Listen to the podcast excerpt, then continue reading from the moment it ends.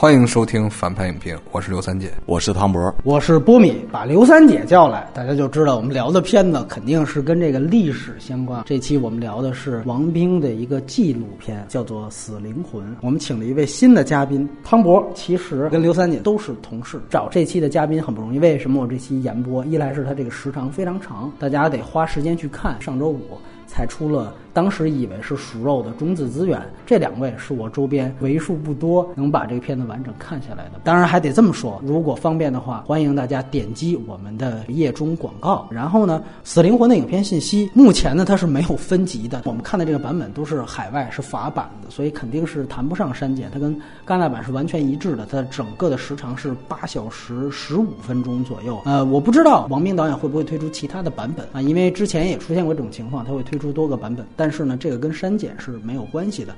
国别呢，虽然它讲的是中国内地的事情，但其实如果从资本上来看，这个应该算是一个法资偏多的一个电影。它的出品方呢，其实就有很有名的 ARTE 这个法德公共电视台，另外还有很有名的专门向世界电影补贴的这个 CNC，也就是法国电影中心，它会去补助。资助这样的一些可能没有什么盈利前景的这样的一些电影，当然还有一些纪录片领域的一些机构，像 Doc Film 导演当然是王兵本人，他是大陆非常非常有名的一个纪录片的导演了。那么不算几部素材存在重复的作品呢，这个《死灵魂》是他个人第十二部长篇电影。那在前十一部里面啊，有十部是纪录长片，有一部是剧情长片。那那部剧情长片呢？我们在随后会提及。那这个片子没有配乐、编剧、主演的概念。首映日是在今年二零一八年的戛纳电影节的特别展映单元。资源与字幕情况，虽然呢在上周五左右是有这样的一个字幕组，它整理出来了这个所谓的中字资源，但是呢，我在这里面我不是特别推荐那个版本。我觉得如果大家尤其对西北的方言没有大的收听障碍的话，我觉得你看法字资源也可以，因为它这个资源最大的一个问题是它所有法文的文献，尤其是第四部分几封长信，它的所谓中字资源也都没有翻译，而且呢，这个字幕呢，其实它做了一些遮挡。是把原来的法字遮挡住了，可是，在有一些幸存者的这个文字介绍的时候，介绍字幕它也有一部分遮挡。我们只要认识英文，你是可以从中读出有效信息的。最关键就是它会告诉你，帮助你知道它下面呈现的这段素材是哪年采集的，因为它这里面从零五年到一七年不等。但是其中由于它这些字幕有遮挡，有一些这种介绍性字幕它是被遮挡住的，实际上是有碍于。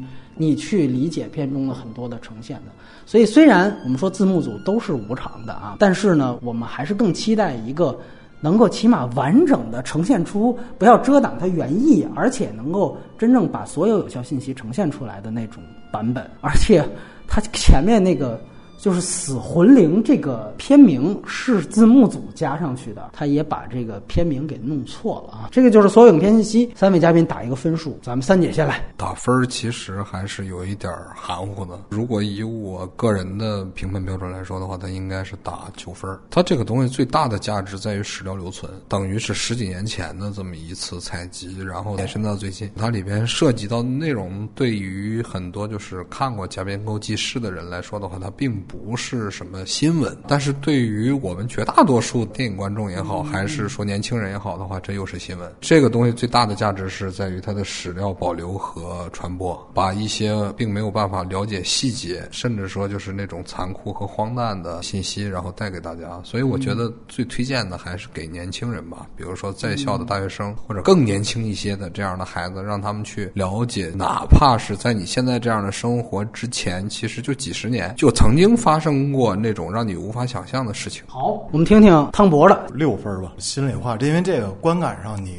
那个那么长的一个片子，而你审美上是没有任何享受的。但是我同意刘三姐的说法是，就这个文献价值是远远大于它的那个艺术价值。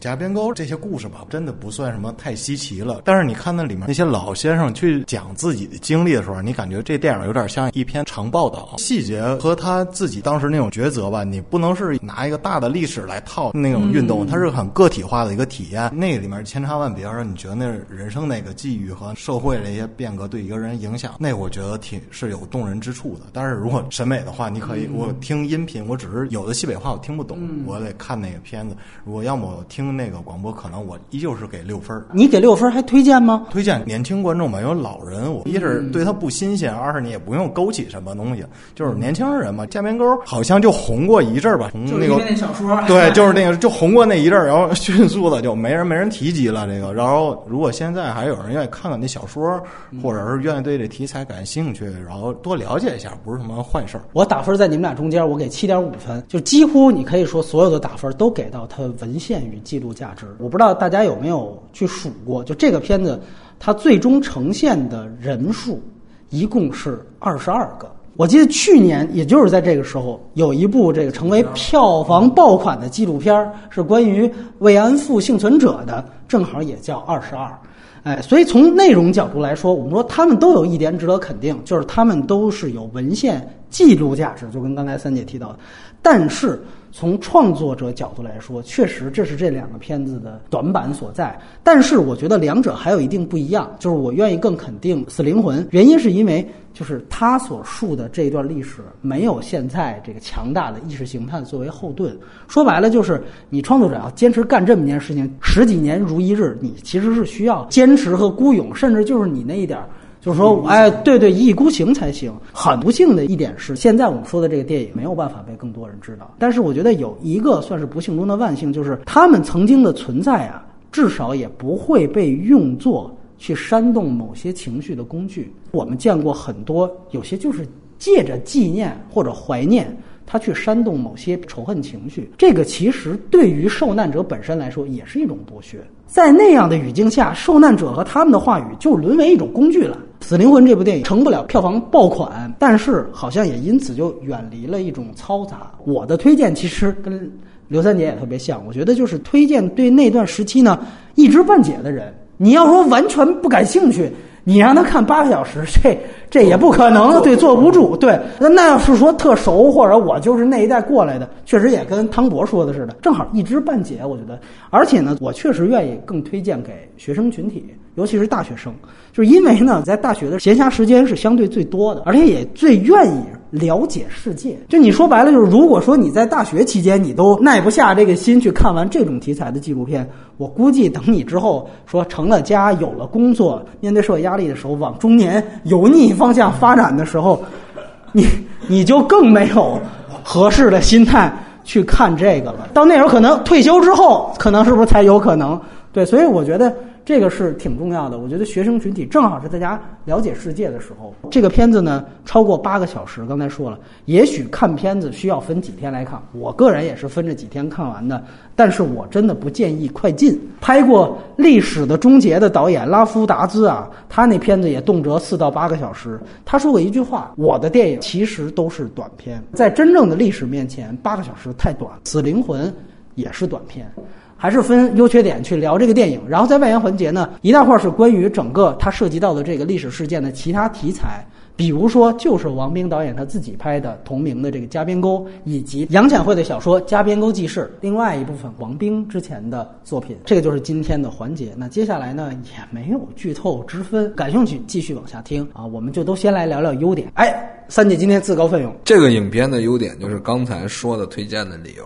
嗯，它本身史料价值保存的其实是非常不错的，嗯，而它的这种保存呢，又不是说我们平时看到的那种，就是相对于编年史似的这么一个东西，对吧？它实际上的话是基于个体，而这个体的话呢，又做了时间切割。比如说周慧南和周芷南两个老人，他们两兄弟，嗯，最前面这块的话，其实它的照应还是很明确的。第一集里边。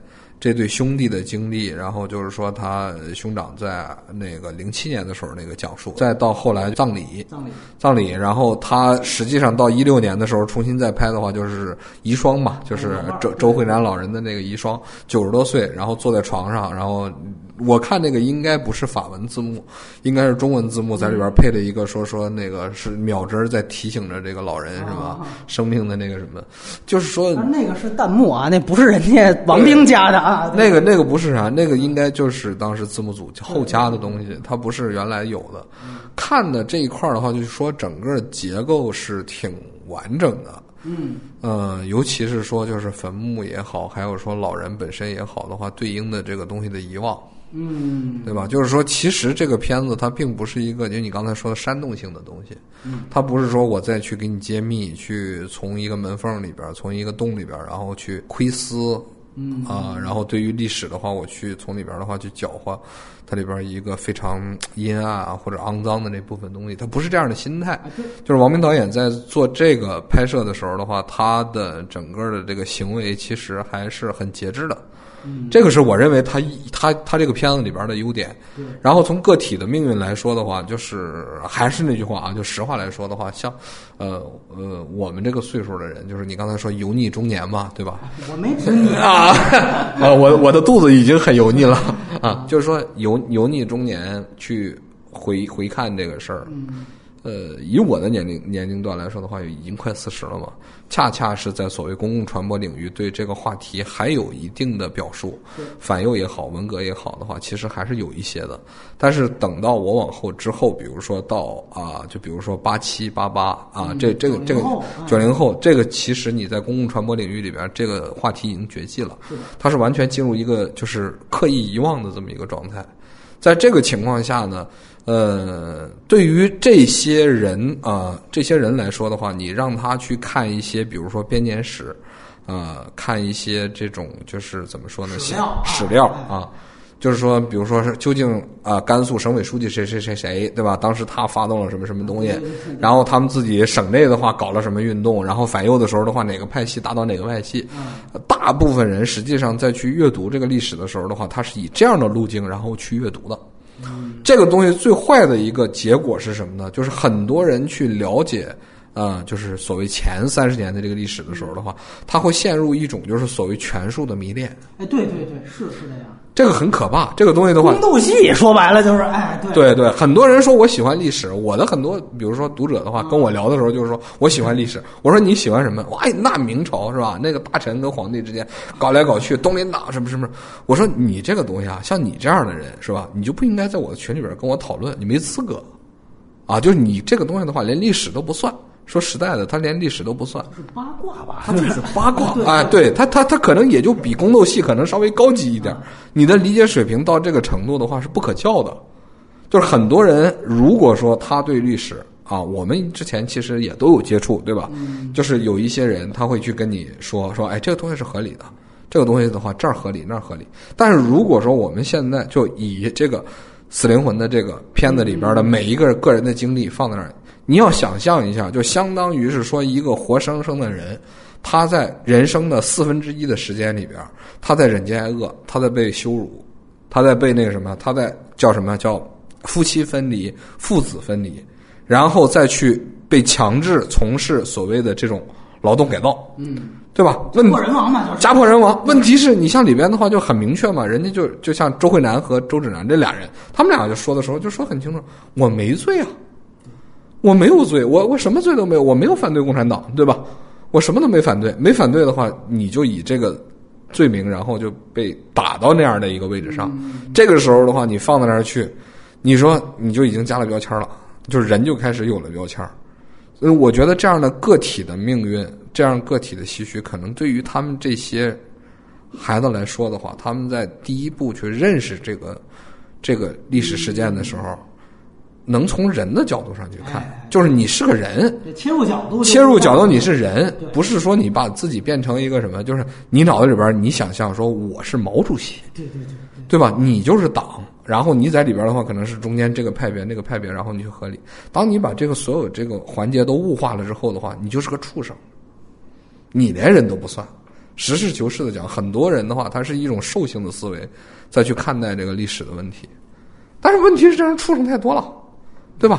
就是我们会，所以更凸显这篇的意义。对对对对，就是就是现在在网上去进行这种历史交流的时候的话，你随意的你就能碰见，就几乎你不需要去刻意，很容易你就能碰到这样刚才保持这样的态度，然后就跟你辩论的人。他的他的目的是什么？他的目的其实就是为了证明说所有东西是虚无的，不存在。那么什么时候他可能会变换他的行为或者变换他的态度？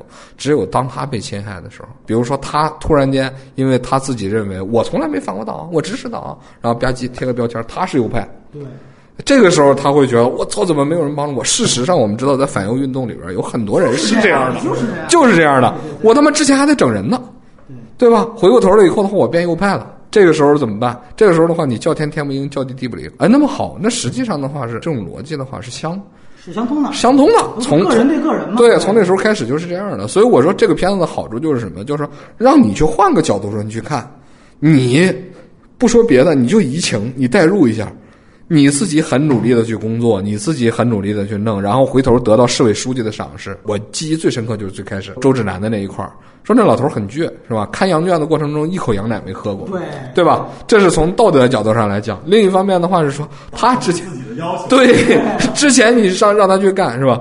啊，兰州市委书记说你搞的规划好，然后这底下一大堆的这个领导都说你干得好，结果呢，回头反右的时候名额，哎，你进去了，那最后结果不就这样吗？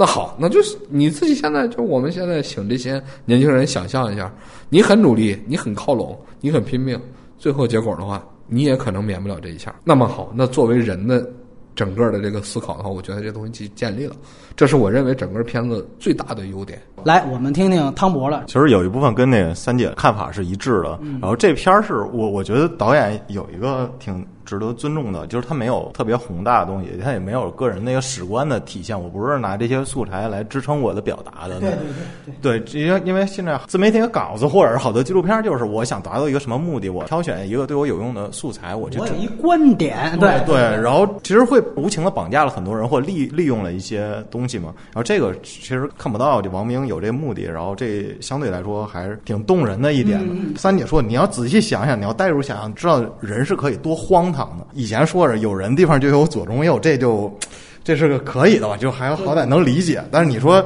有人的地方就有百分之五的右派。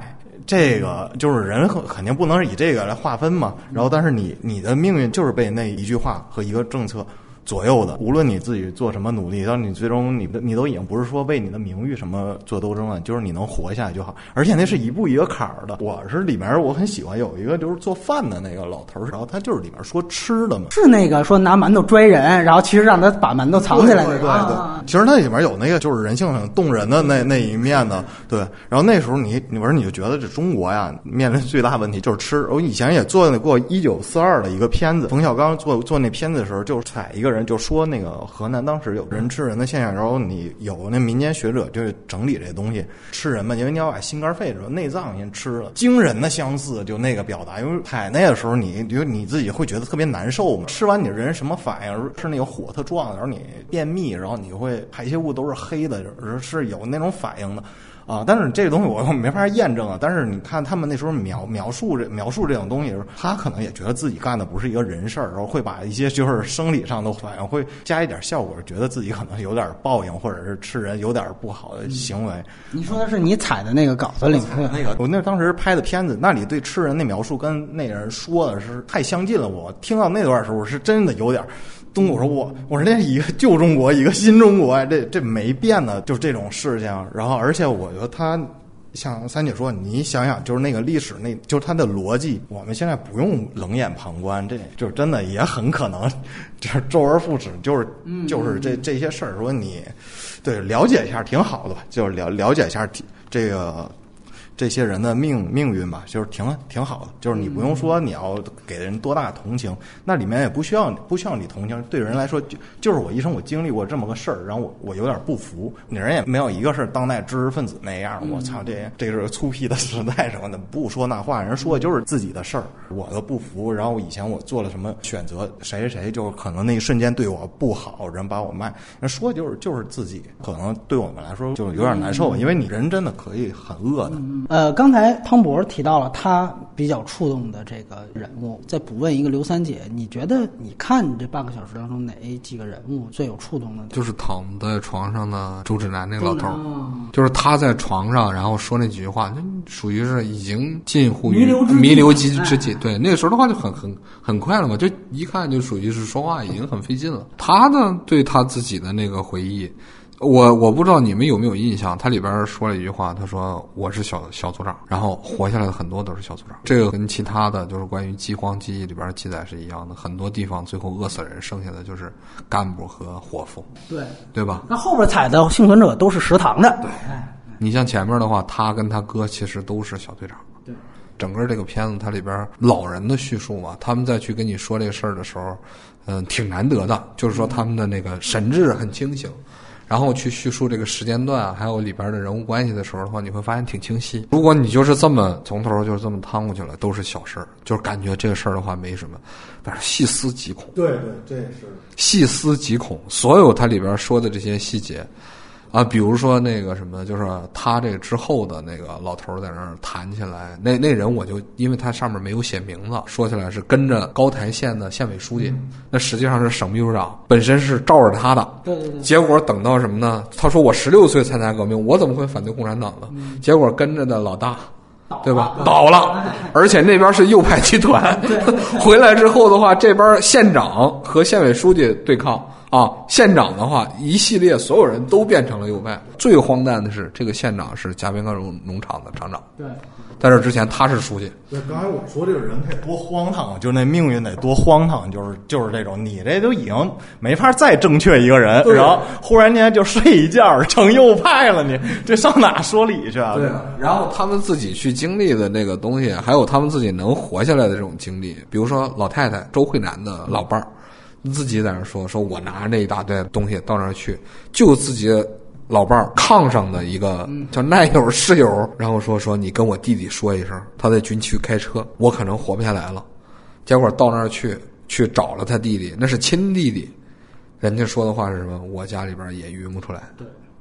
然后接下来等再去的时候，人就已经死了。这时候的话，就是所谓戈壁滩上的一一一一具枯骨了，对吧？放在那儿就扔到那儿去了，对对吧？就你看你整个这些东西的话，你想它里边触及到的是人伦，然后还有刚才说吃人的那些，其实吃人的那个历史，咱们说 那这种故事还真不是说就是一九四二，只不过你那是有啥有活有活人在这地方回忆嘛，老人回忆。更早的就对对对，没活的，对，像这种说什么说吃人之类的，就会会有一些反应什么之类。这我看过清朝的笔记，也看过其他的那个宋朝的笔记，人家都都会说这些，说吃了人以后的话有什么样的那个生理反应。其实能他妈有什么生理反应啊？都是动物，对吧？但问题放在那以后的话，周而复始，周而复始，那种恐惧，我操！我他妈看的时候的话，就是一种恐惧感。确实，就是首先很明显，刚才汤博提到了，就是他没有一个观点，这是非常明确的。我们之前在 OJ 那期也介绍过，就是它其实属于分类式纪录片，它不是策略式，这个是非常明显的。而把分类式纪录片的这样的一个方式去用在这样的一个题材上，你会发现它有一个非常好的优势，通篇看下来是非常平静的，没有控诉，这里没有控诉，也没有说教。就说啊，这是浩劫什么，这是定性，没有这个都没有。这个我觉得是非常不容易的一件事，也是这个纪录片最大的一个特点。这个是分两个层面的，一个是作者层面的。有人说，那你没有控诉，你没踩到，其实不是这样，很多东西是可以剪辑完成的。这个我们都明白，就是只要我想去突出最戏剧化的东西，我可以截取最惨、最悲剧的东西，我给你看，对吧？这八个小时。我可以给你剪成两个小时吧，而且大家知道这里边是呈现了二十二个人，其实他一共采了一百多个人，我这一百多个人里边的素材量，我要挑出两个小时最惊悚、最耸动、最悲惨那个，我完全可以。我作为混剪，我完全可以做到。他没有，这个不是素材君，这个绝对是我就是愿意这样呈现，啊，所以这个是作者层面的。那内容层面真正呈现出来的这些。呃，口述自己回忆的这些人都显得非常平静。当然，我们还没看完。我跟刘三姐，她第一的观感也是这样。你看，大家聊这些事情时候，把这么悲剧的这种事儿，因为那要放到药神那种里边，那不得从头哭到尾，撕心裂肺的，非常平静的说出来。就是这个东西，哎，你会发现这里面唯一说掉眼泪次数稍微多一些的是这影片到第四部分，就是那个遗孀，她哭的是最多。一来她是一个女性。二来，她其实本人没去劳改营，是她丈夫去的。所以你看，是我亲人去的，那我反倒哭得最凶。这个片子大部分的呈现的素材者是非常平静的，而这种平静，我觉得，尤其是你已经对这个事情有一个大体了解，你看进去反倒会更触动。而且还有一个特点的话是说，里边年龄越大的人，在这个问题上越平静。年龄就是相对略小，就是比如说还七十五岁，就是要立碑的那个，就是说那心里还有不服，对，还有不忿。对于那些就是说已经八十岁奔着九十的这弥留之际，他们根本在这个上面的话就是啥，就是我想想，哦，当时好像有那么一个事儿。比如说人家说说你把你把自己口粮给你哥哥什么之类的，你看他他嘴里边他连说都不说。他都不觉得这个是事儿，干完了然后就完了，这就是过去了。有一幕，我觉得他捕捉的很好，就是你记得是，我对不起，也是人太多，我有点记不清楚名字了。就是有一个，他是一边说，他一边会写，就比如说提到哪个队长，他会写下来。就那位幸存者，他说的时候，他自己说很平静，但是有中间一段是后面景深处是他老伴儿，就是他在前面说，然后他老伴儿坐在旁边，你会发现他说的时候，他老伴儿在后面不断抹眼泪。摘下眼镜来擦，然后又戴上。戴说着一会儿又摘下又擦，就那段看的我是非常触动。就这个对比，王兵他捕捉的是很好的。就说白了，这个幸存者的反应，幸存者家属的反应，这就全出来了。你会明白，呃，他们自己是不觉得这个叫事儿的，但是它确实是非常大的事儿。那一下子这种对比是很很生动具体的就就出来了。当然也有个别的受难者，他是叙事能力很强，包括也年轻，有的是年轻，呃，记得也清楚。我印象最深的是应该是第三部分中间儿，就是有一位普通话比别人都好的一位这个幸存者。就他其实说的是他几次逃亡，他其实后来就逃出去了嘛，他逃出去了，完了之后他就提到到最后他是遇到一位也想去那边去探监的一位家属，然后呢是因为都戈壁滩嘛，就找熟人带路，他当时就是说他说我也不知道怎么着，我就豁出去了，天那么黑，我说我就给他带路了，这也没想着别的，结果带到那之后哦，发现那边想探望的人已经死了，结果那个人就把所有的。带给那个亲戚的吃的，还有粮票，全都给他了。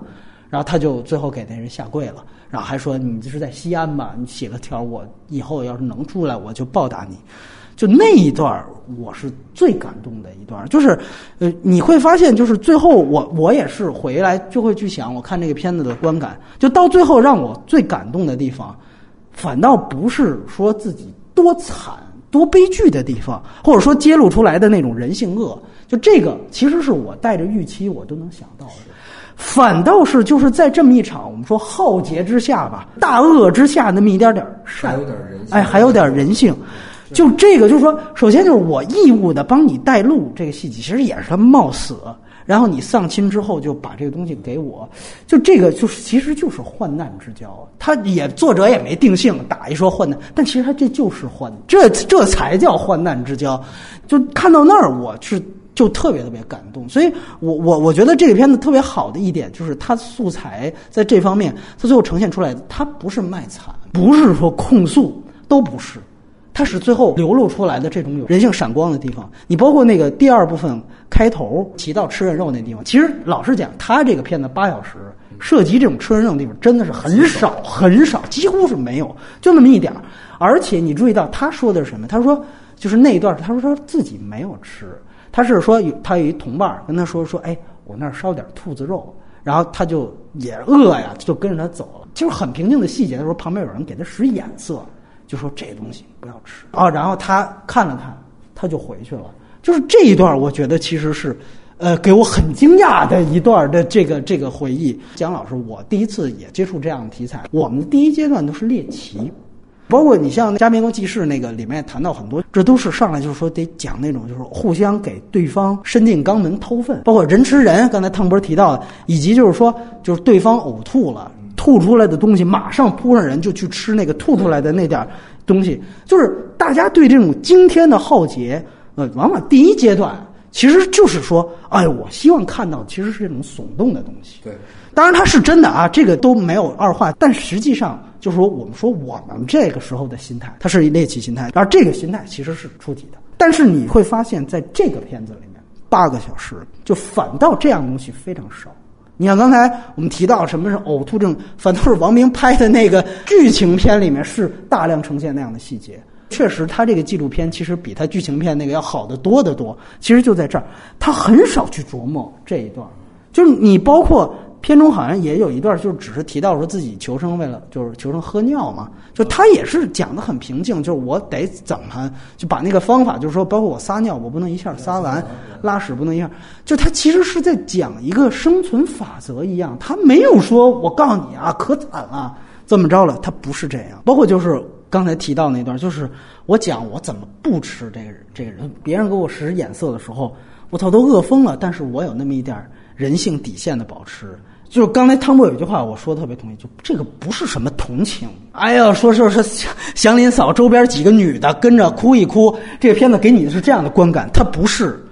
甚至其实你知道，我我看到那个下跪给了他吃的那段，我我是我是掉眼泪的。但是我觉得那个心情实际上是一种，甚至你可以说是一种骄傲。就是我觉得我我作为一个人类，我看到自己的同类，我我自己没经历，我们都没经历过这，但是我看到我们自己的同类是在那样浩劫之下，他还能保持那么一点人性底线。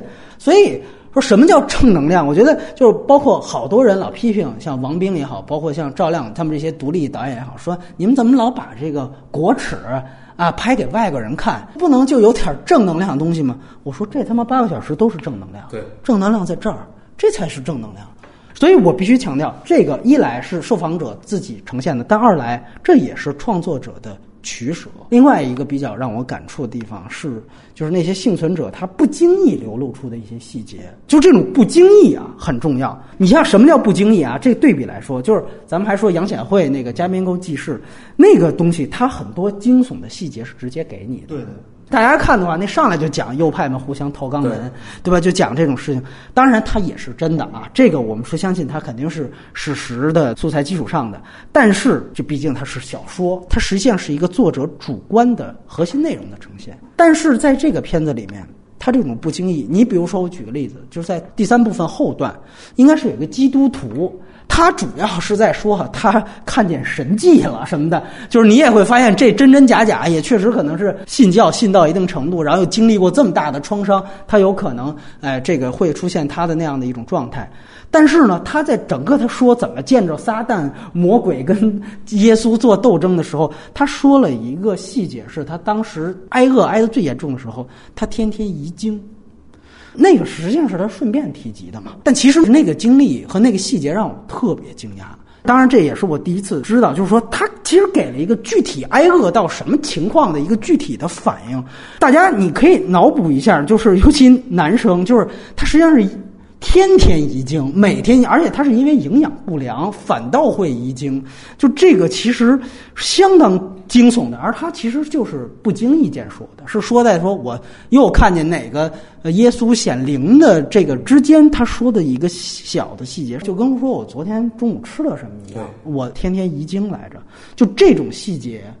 你在这个片子当中是能大量的看见的。你包括像那个第四段吧，有一个幸存者，他一直就没续弦，没娶老婆。开始王兵问他，他是抗拒的，他还跟那个王兵就就有点不高兴，就是那意思，你你还问这干嘛？其实你会发现那个状态开始抗拒，然后到最后，他无意间他说了一句，他说：“我当时去嘉宾沟的时候，媳妇儿跟别人跑了。”就其实这个是按说，如果你要我们说这儿来一编剧，这应该是。着重去强调的啊，这段得得铺四十分钟，后边的后果就是其次的。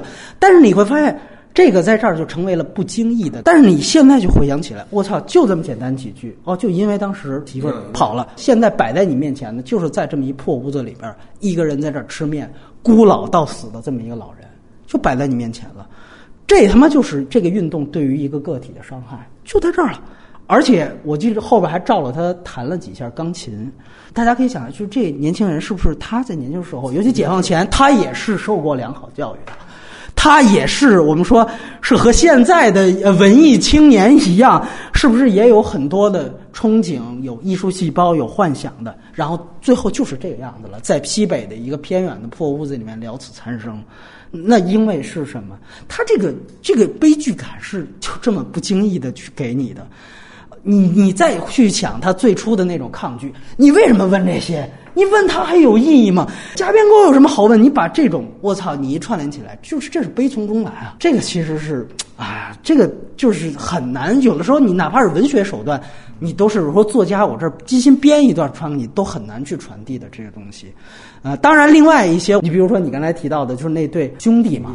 其实兄弟他讲他的整个的，就是说被打成右派的过程，其实他和现在有联系。如果从编年史角度一进去，就是又是那个时代毛怎么着，如何如何。但其实你看到那个个体，你会发现。这可能就是办公室政治，对，就跟你现在说跟领导关系不好一样，只是借着这么一个说一场什么运动，或者就是一个文件，我就把你搞下去了。那逻辑没变，那个逻辑是没有变化的。关键词对，因为如果你过分的去，比如说带到那个时代某个人怎么想，或者那个时代的特殊性的话，你总是会旁观。但其实你接触到个体的记忆的时候，更多看到的是相通的东西。哦，原来这个事情具体到他们那儿。那个个体、那个单位，不是一个什么红色江山时代，就是哪儿都存在的办公室政治，只是他借一个。那现在也一样，你在你们单位哪儿谁借一个什么风潮，就可以把你搞下去。你包括老毕这种事情，你说他背后是不是也是大家可以去想的？个体对个体，你能看到更多相通的。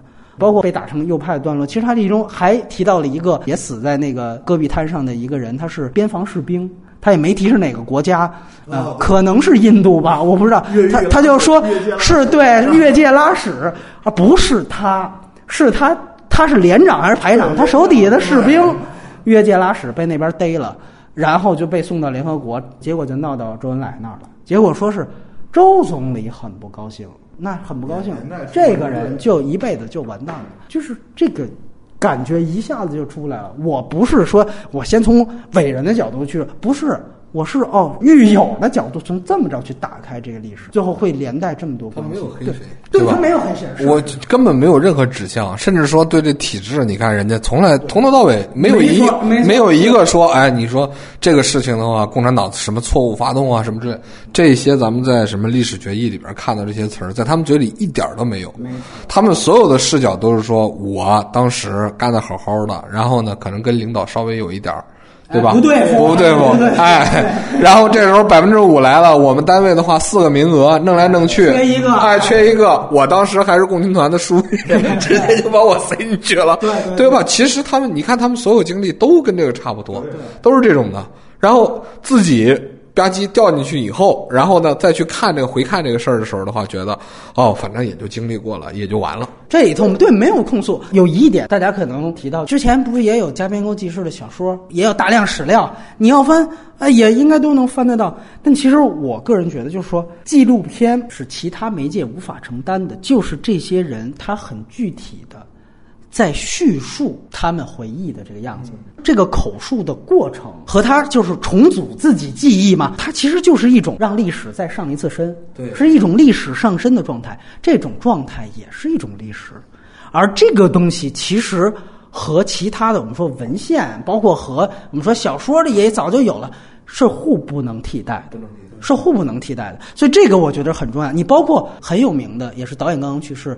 克劳德·朗兹曼的二战纳粹屠游的那个纪录片《浩劫》，那个浩劫，你注意到一个细节，他有一个什么特点呢？就是他采访的所有犹太人，可能用的是希伯来语，用的是当地的语言，也有用英语的。说完之后，他最后要翻译成法语。像大部分的纪录片都直接叠翻译的话。叠到那个人的口述上去，因为这样叙事效率高嘛。我说给法国观众看嘛，我直接就叠到法语上就完了嘛，或者我直接底下配字幕翻译我就砍了，对吧？他不是，他说一遍翻译再说一遍，所以那个片子也是特别长，他可能九个小时有一两个小时都是耗费在翻译上。他为什么要完整保留？其实他就是为了保留原始的这些真正的幸存者他们叙述的状态。我要保留他们最原始希伯来语的样子，你听不懂，我让你是看他们的样子，呈现的是这个东西。就像刚才汤博说的，不能说我听了音频我就解决了，我做个特稿就解决了。当然，在这方面我必须承认，他没有这个浩劫他们做的好。但是，这是整个这种类似关于历史纪录片的意义，它跟小说、历史文献，它是谁都不能替代谁。这个我觉得是不同维度的东西。最后，我想谈到一点，就是创作者的勇气。什么叫人文关怀？大家一提，我操，人文关怀怎么那么抽象？帽子也可以扣在姜文身上，也可以扣在徐峥身上。或者说什么叫创作者的社会责任感？我觉得这个是最能体现的。有时候你往往是在这种完全费力不讨好的情况下，你去做这个。吧？有人觉得说那个，那他这不是还是法国人给的钱吗？哎，老外给的钱，外资了什么的，这都是不懂行。你去了解一下现在纪录片啊，他们给的那点钱少的可怜啊，那真的是有的你能听说是给四位数，你四位数你你就要打他的标，跟化缘要饭一样。对，那他们就是打赏，对你知道那就是打赏。你老人说，哎呀，你拿着老外钱，你他妈以为？而且自从次贷危机之后，他们那边的独立机构根本没钱，而且像法国那种地方，他关注的是全世界这种命运。哦，就光给你中国啊？那柬埔寨那儿有屠杀，你柬人家还得给柬埔寨，那还有原来殖民地呢，对吧？那非洲那那么多事儿，就给你就资助你亡命家，那钱给的少的可怜。在这样情况下，你别忘了，他做这个东西，他还有政治风险，那多少还是有。啊，你虽说现在就是说你搞地下电影，你王兵在外边有点名，我不抓你，说白了，你想搞你是很容易的。我这我说这一部分，我为什么呢？我说接下来我缺点上我要说它很多在技术上很多很糙的地方，但是呢，在这一步上，就说这些缺点。它没成为我主要的扣分项。也许有人说，那有这个比这个稍微精致一点的，你怎么分比这还还还低呢？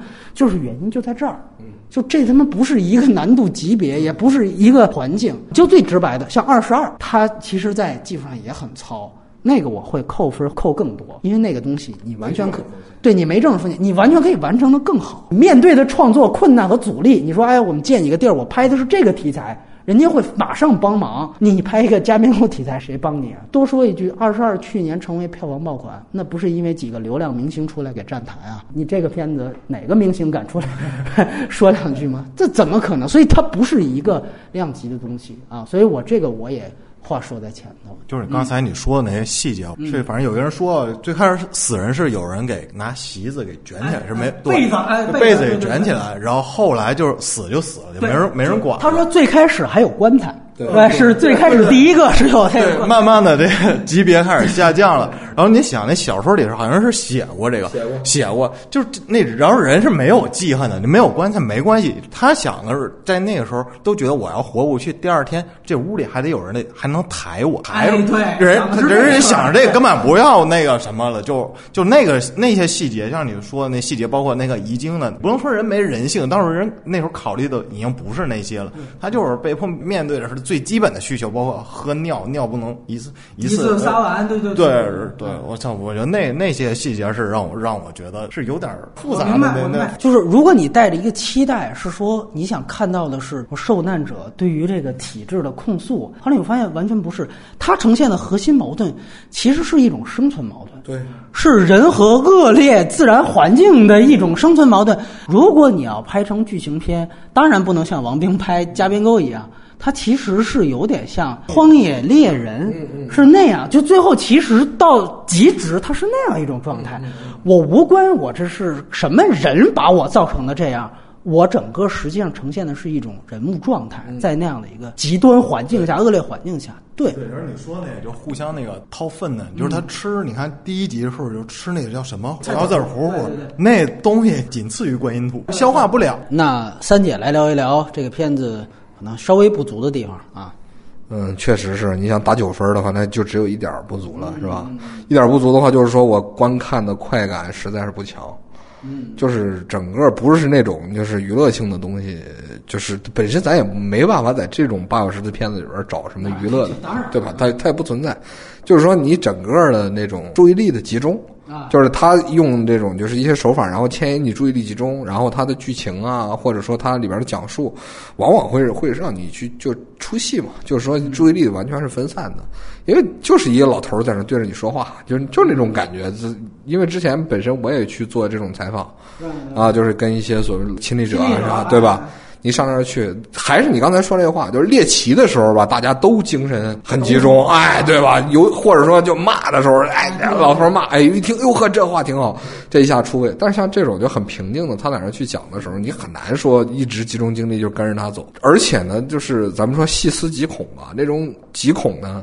你比如说说百分之五也好，还是说办公室政治那种东西啊，像我这样的，就之前本身就看看过不少这样的文献，其实这这东西没有那么强的触动啊，或者什么之类的。百分之五那那不止这个，那正反时候就是那是直接枪毙，比这更狠。就是这种的，那就是一个习惯了，就习惯性的就就就就就这就是人家叫管理办法。定指标摊派的问题，现在还有。对，没错，他不是那一天两天的事儿，那时候一直就长期就这么干。他只是说在这里边，这个人作为一个体，他这个角色，他被这么个指标然后框定了，然后你就被限定了这么一个怎么说？限定这么一个背景和环境啊，然后他去给你讲述。但实际上的话，就是整体强烈的信息刺激感对我来说都很弱。很难去把这个东西就完全集中精力的，然后就看下去。这一点的话，不如何凤鸣。何凤鸣当时的那个状态，就是说一个一个我我老太太往那一坐，然后周围背景全黑，一束光打头上，然后他的这个表情，尤其是他自己再去讲述是什么呢？是以他作为一个。他不是亲历者，他是旁观者，实际上是对吧？他是个旁观者在讲述，他在去讲述的时候，半个亲历者吧，半个亲历者，就是他不是寻夫嘛，他去寻过，对吧？他自己也是右派。对对对对，就是他在里边的那个什么呢？那个讲述的时候那个状态和情绪，其实是迸发的是很明显的，就是跟随，然后有的时候你看他眼泪哗就下来了，对吧？这个时候的话，跟那个这个片子是完全不一样。这些人。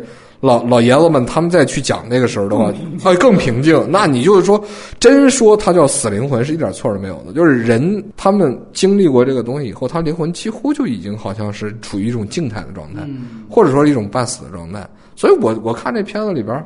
我觉得特别不合适的放在一块儿是什么呢？是那葬礼，就前头放那葬礼那段弄得很长，就他其实可能里边心里想法的话是展示一种说从生对师叔传家从生到死，然后他儿子上那个地方的话去念那么一段祭文，那个祭文的话很刻意，我不知道是不是他儿子写的，我感觉不像。这个东西的话，如是王兵给写的，哎呀，我觉得有这种可能性啊，就是当时看的时候就这感觉。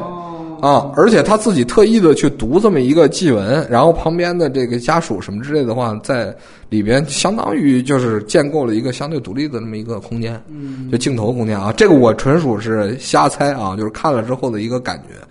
他呢，整个。里边去进到墓里边，还有他去送葬的这个过程，这些东西我觉得都是记录。但是这一块的话呢，就有点刻意。比如说单纯说呃悼词，哎，悼词，悼词的这块的话是比较刻意的。我感觉像陈凯歌写的，那 不一定是王兵写的。对，我觉得那那也问题可能要多点弦外之音吧。啊。我觉得可能因为因为我确实是这么觉得，我以为他开始都会这么呈现。你比如说，就是我采访一段，然后我葬礼记录，我后边比如我十个人、二十二个人，我都是这样。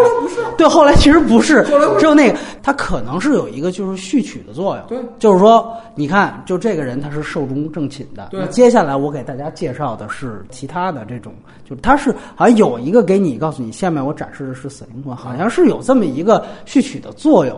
如果但是因为它也确实很长，整个一共到那段长达基本上一个小时都出去了。对对对，对，所以确实。对你的这种突兀感也是肯定是观感之一。出了这么一段就是仪式很强，然后还要去。当然，这我不知道法文字幕是不是这么写，因为已经挡住了。它里边说说中国的那个什么那个丧葬啊，然后还一那都是字幕组自己家的啊，这人家媒体对对。他我我不觉得就是说，在王兵在去操作这个东西的时候，对于这个丧葬仪式，它里面去用这样的去标识，这不是这应该不是。但是就刚才说悼词的这个东西呢，我感觉到很刻意。就是说，完全破了之前咱们说的那个，就是那种所谓相对节制啊，里边没有没有这种他他那样的一种状态。然后，另外你刚才提到的缺点，是不是总结就是说，你觉得在就整个的历史史料方面，它没有给你补充更新的东西，是这个意思是吧？是是是是，它里边的那个信息没有超出就是杨显会的那个假面勾记是多少？对。相很相似，他可能本身就是就是一批人，就是一批人，就是一批人，就是一批人。他在里边去展示那个东西的话，更像是一种对于他之前拍的，就是《夹民沟》这个电影和何凤鸣这几个电影的一个叫什么叫背书。嗯，就是说我去我我现在给你展示的这二十几个人的话，我告诉你说，你看我说的事儿都是真的。尤其我那剧情片啊，都是真的。对对，你不要觉得这个东西很极端，甚至说他们说的时候，他们很平静的去告诉你的这部分信息，哎，比那个那个还要恐怖。但是他这里边的话，我没有去展现。就像一个背书。你刚才不说吗？它可能有一些粗糙的地方，嗯因为电影技法我确实不是特别的懂，所以这个玩意儿的话，只能说说就是整个片子看下来，无论是分段儿也好，还是说去进行这种的组织，哎，对对对，就是文字组织啊，或者说是这个视频组织，它没有一个就是特别强的这样的一个思路。思路在里面。啊，就你可能说它不是观点，就是说他在去把这个东西的话形成一个完整的那个叙事结构的时候，他没有没有去达到这个程度。第一集有，第一集的话，他看起来哎。哎有点像，但是到第二集了之后的话，就开始变成了一个什么了，就是平铺直叙，你说你的，我说我的，而且你会发现他们，呃，这一集里边这几个说话的人的话，他们没关系。对，啊，它不像那个第一集，第一集的话是两兄弟，到最后到遗孀，这整个转了一圈儿，对吧？我说历史的这十几年的那个变化，轮回嘛，九年，九年，对对对对吧？这个时候的话，一下子它就形成了一一个那个完整的这么一个空间格局。我我当时看的时候就很懵逼，就傻了。我说我操，这突然间来个七十五的，这个是曾经埋过尸体的，然后又去要立碑的这么一个角色，就是嗯，而且他大量的去讲了一个今天他要立碑的时候，政府给受挫哎政府不停的当当当当，一会儿答应一会儿不答应，对吧？又把这东西又拆了，又怎么着？然后往下呢，突然间一跳，跳成了一个那个老中医，这老中医去讲另外一个事儿，对吧？就就是刚才说老写字的那个嘛，对对对，你你会发现，就是他他属于是让你不知道他到底在里边的话，是什么一个组织思路？组织思路，你是说，比如说前面承担了前面第一集里边承担了什么呢？我告诉你百分之五，我告诉你我是无辜的。我进去的原因是什么？然后强调，但是你会发现后边其实每一个人都在重复，都在对对。都在重复把这个事儿再说一遍。当然，你会发现越往后到第三集和第四集的时候，这种猎奇的、残酷的东西越来越多。直接的，比如说吃人也好，还有什么之类的话，它会它是递进的，确实是前面这块儿很少，后边的话越来越多。但是这个玩意儿还是不足以让我就是感觉到它前后有个照应，没啥照应似的。嗯，而且我觉得后边这个也没那么多，就是他这个没有一个清晰的一个说，我后边主要谈这个，他也没有。哎，对对对，你你连分块都没有，他为什么分四级我都不知道，对吧？是说你可能就是本身这文件太大，所以你把它切开了，这个这很有可能，我觉得，对，是吧？这就是可用的苹果一看。对，这这 T 数太小是吧？装不下了。但是它确实让我觉得，就是就是我为什么要把这东西全看完呢？接下来下一个的话还是这样的故事，嗯，还是一个人的这样的口述，只不过是这老头儿普通话说挺好，一听哎呦还有有点北京味儿似的，是吧？就是这个玩意儿是我觉得就是看的过程中比较难受的这么一样。对，就是这个事儿，我直接插一句，我觉得你说的有可能是在哪儿？就大家注意，他这个素材是零五年到一七年嘛，但是主要的素材是零五零六。但是你会发现呢，其实他在零五年之后，他才拍了何凤鸣，他才拍了剧情片《加边沟》。也就是说，其实他这些好多大量的素材是可能是为了他拍，对他田野调查，他为了拍那个剧情片，他直接我比如说我为了怕我忘了，就跟说我这儿是拿一个录音笔，那他那儿直接就带着一机器呗，我就是一纪录片导演嘛，所以可能是他是这么用的，说白了就是田野调查素材直接拼拼不拼过，然后弄的。对，顶多他做了一些补拍，对就是你说的那种，就是我一七年我再来个回访对，哎，我看看，哎呦，你看已经去世了，就确认，那我把字幕标上啊，还有一个剩剩一个老伴儿还活着，那我就拍。镜头转两圈嘛，就，完事儿就。基本上主要的素材是他零五年的，所以这个我觉得你说的说是为他这个嘉宾够背书呢，因为确实你说他确实是这么一个呈现，就是零五年的素材。中间他拍了一个剧情片，结果剧情片还不成功。其实是对于他声誉声誉来说，实际上是神神坛上有点往下掉。原来铁血军刚出来的时候，大家觉得王兵，我操，那就是他妈的中国的朗兹曼啊，那就是中国的怀斯曼啊，那是大师啊，这是吧？所以，但是你出来那个嘉宾沟，大家会觉得怎么拍成这个样子，就就觉得太那个什么。然后是不是这个时候他又又那我就把原原来的素材直接用上来？我觉得确实时间是这么一个呈现感。对觉，的话，就是那是实际上是一种就是观影的感觉。再有一个的话是说，是他在去做这个东西的时候，缺少一些想的成分，哎哎，就是想的成分。对，就就就感觉他在做这个剪辑的时候的话，可能，呃，没有太多的想法，然后去在里边去进行这个重新，没有节制，重新再来，就是说它往上面去堆积。但如果你是纯粹的这个东西堆积呢，那你可能这个量还少一点。看起来的话，它也没有去进行这个，比如讲述者分类，就是咱们说用一些社会学的方法，然后去做这个事儿，对吧？它又没有。对你分类是纪录片嘛，对吧？你得分类啊。对呀，它没有啊。这里边的话，你看它实际上的话是在什么？在重复、重复、重复。这个我们相信，就是他本身去进行这种采访、这种采访对象的时候的话，他就很难进行分类。可能就是大量的一样的，他们就是一样的。而且他们自己对于一些回忆呢，就是中国人嘛，中国人即使是老师知识分子，他去进行回忆的时候的话，讲述的思维方式是类似的。嗯，就是这种重复重复率太高，他不是那种就是说我能够。以一种就是自己多元的，哎，多元的很强的这种，就是说观察。比如说我在求生的过程中，我会去有那种强烈观察。其实不是，往往都是以自己为视角，然后往外发散，可能也就两三寸。这是一个咱们文化的这种就是观察方式。明白。就是你其实提到问题，就是说其实也有素材重复的这么一个一个问题嘛。再有一个的话，就是刚才你说的那个字幕的那个事儿，那个跟字幕其实有关，但也无关。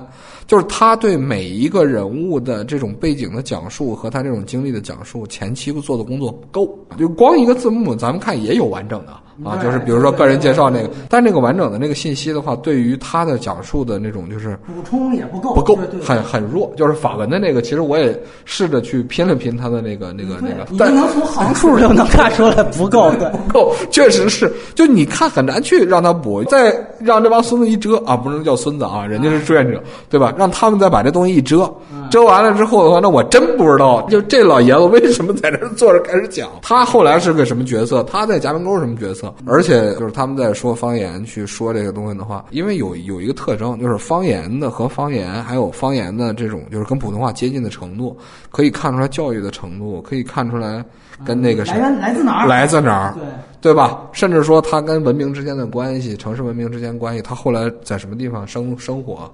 他后来经历，其实这些东西的话都有一些信息，但这些信息他没有在这里边的话给你补全。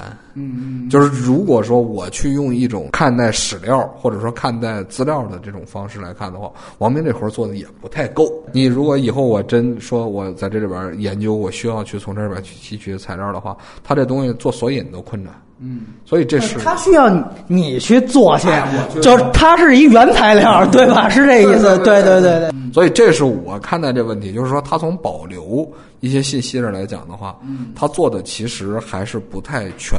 然后如果说它是一个相对结构完整，然后这样的纪录片，像《铁西区》似的，是吧？说我从头看里边的话，《铁西区》里边有很强情绪，嗯，对吧？就是能够从头到尾把你带下来的这种情绪，这里边没有。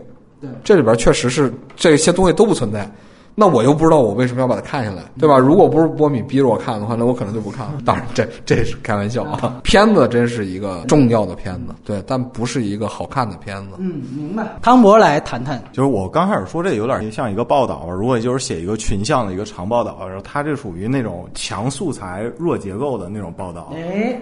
对对，因为你素材够硬了，那个细节只，但是我刚才就是我们说他可能有点没节制的提取这个素材的时候，我想如果从一个采，咱以前都是做媒体的嘛，你想，如果你采访者能说到那个程度的时候，那你可能要经过更多。更大量的采访才会有那么细节的一个体现。他是一百二十二个他采访的人，最后呈现了二十二个嘛？他删了一百个，你想想。对，而且他的每个人他呈现部分，我我想也可能是他已经节节制的节制后的选择，他没法再弄了。但是他表现出来的那种结构是是我们觉得太平了，也许对他来说。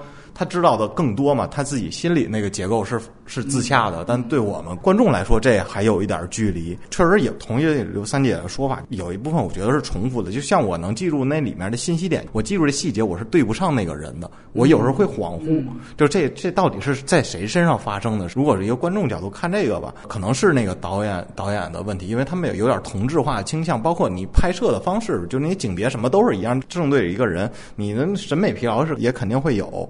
对，然后其他的就是你像刚才也说铁西区，铁西区镜头是有信息量的，这个可能是个体表述已经太强烈了，而且它那细节全是靠语言来描述的，那镜头是没有信息量的。但我如果它文献价值大，从一个片子的看起来，它能提供给我的少，因为几乎全所有的点全在语言层面了啊、这跟铁西区我觉得差别挺大。铁西区那，因为我很喜欢那那流氓无产者，就那那种、那种生活，它那环境什么，其实对那个表述是有有作用的。然后这篇里没有，甚至我觉得有些荒野就是嗯白骨的这种，甚至我觉得篇幅有点过大，其实点到为止就行了。我觉得他可能也不是为了渲染什么东西，就是拍到那，他觉得就是一素材。那我觉得那那块儿没太大必要了。如果大家真的耐心看完八个多小时，其实能看到的问题的方向应该都差不多。总结的来说，就一个就是它呈现形式，大家一看和铁西区对比，就是这里边更多都是采访。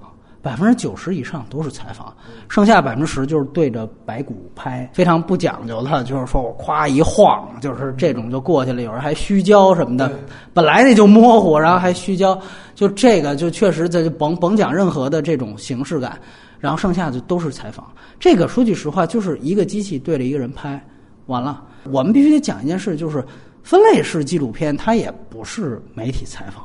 就是这个其实是有差别。刚才汤博提到这个问题特别重，就是说你一个记录电影、一个纪录片怎么和比如说《药神》那期来我们节目的近景，它的特稿你能体现差别？你告诉我你这是电影，你这是入戛纳的，你告诉我这个差别在哪儿？就是说白了，就是如果你的东西一个特稿记者也能完成的话，那你作为电影的属性是非常低的。刚才两位都说到铁西区，铁西区是基本没有采访，它完全都是人物，一个一个的人物状态，就是你们干你们的事儿，我在这旁边记录就完了。就这里面，其实我实际上很希望看到这些说幸存者他们平常生活的样子。就是我刚才在优点谈到就那么一点儿，比如说弹钢琴，然后那个老头在那儿吃面，其实。在八个多小时当中，都是说对着镜头说说说说说，真正说关于幸存者采访就那么一点儿。其实这种东西你应该更多，而且就像刚才汤博提到，就是你这个景别的选用，这个其实也是一种情绪的展示。你经常看到有些更出色的纪录片，受访人在说的时候，他脸上的表情和他肢体语言是最重要的。但是你也可以花出起码十分钟去交代一下其他的东西。对，你比如说。我记得原来看过一些片子，就是比如老头说到激动的时候，他那个手他会自然而然的就颤。那你这么多的采访里面，你有没有给手的特写？你有没有给比如说旁边其他人的特写？就这些东西，其实在这个片子当中，你会看到创作者的思路是非常非常少的。另外一点就是素材完全都有些雷同，或者说有些相似。我有一个印象最深刻，你如果八个小时没快进谈下来的话，就是几乎所有人都谈到了，就是说最后在最困难的时期，每天就是半斤原粮。对，就这个信息点，二十二个人几乎说了二十二遍，就是说其实你是。大量提供的信息点是相同的，但是在这样的情况下，汤哥说这个也有道理。你采了一百多个人，也许他说了一百多次呢，我给你删到二十二次，这个怎么去解决表意雷同的问题？我们可以去看一下，比如说《浩劫》，《浩劫》那个片子九个小时，跟你这片子是一边长，比你还稍微长一点。它通过的是什么？是通过镜头剪接，是通过讲述者叙述的时候他进行的视听语言来完成的。特别简单，就是。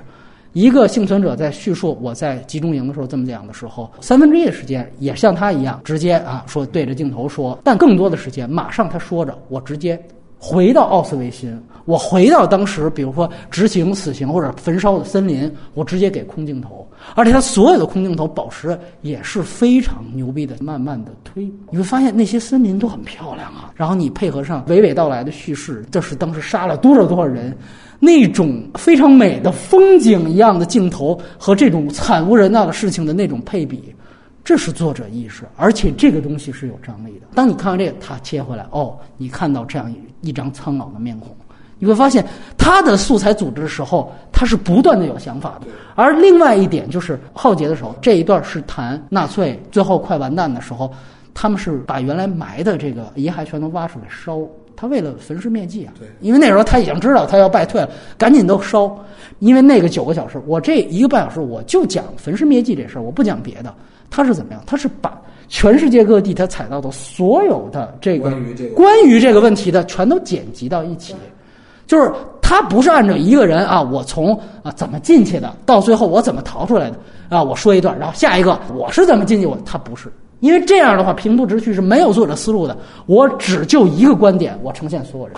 非常好的一点就是，你可以发现到，他就越具体的事情，大家都谈这一件事情，那种不同的人的角度，不同人他的注意的点，你能恰恰看出不同的人对这一件事情的看法。这个其实你的分类的这个作者的感体现是更强的。这个说句实话，确实他那个片子开始就感谢他剪辑，他跟他剪辑一起做的。确实是非常这个，我们说啊，文学里叫卷帙浩繁，你要做这种剪辑工作，但是真的是有更伟大的，我们说纪录片导演是完成过这样的事情。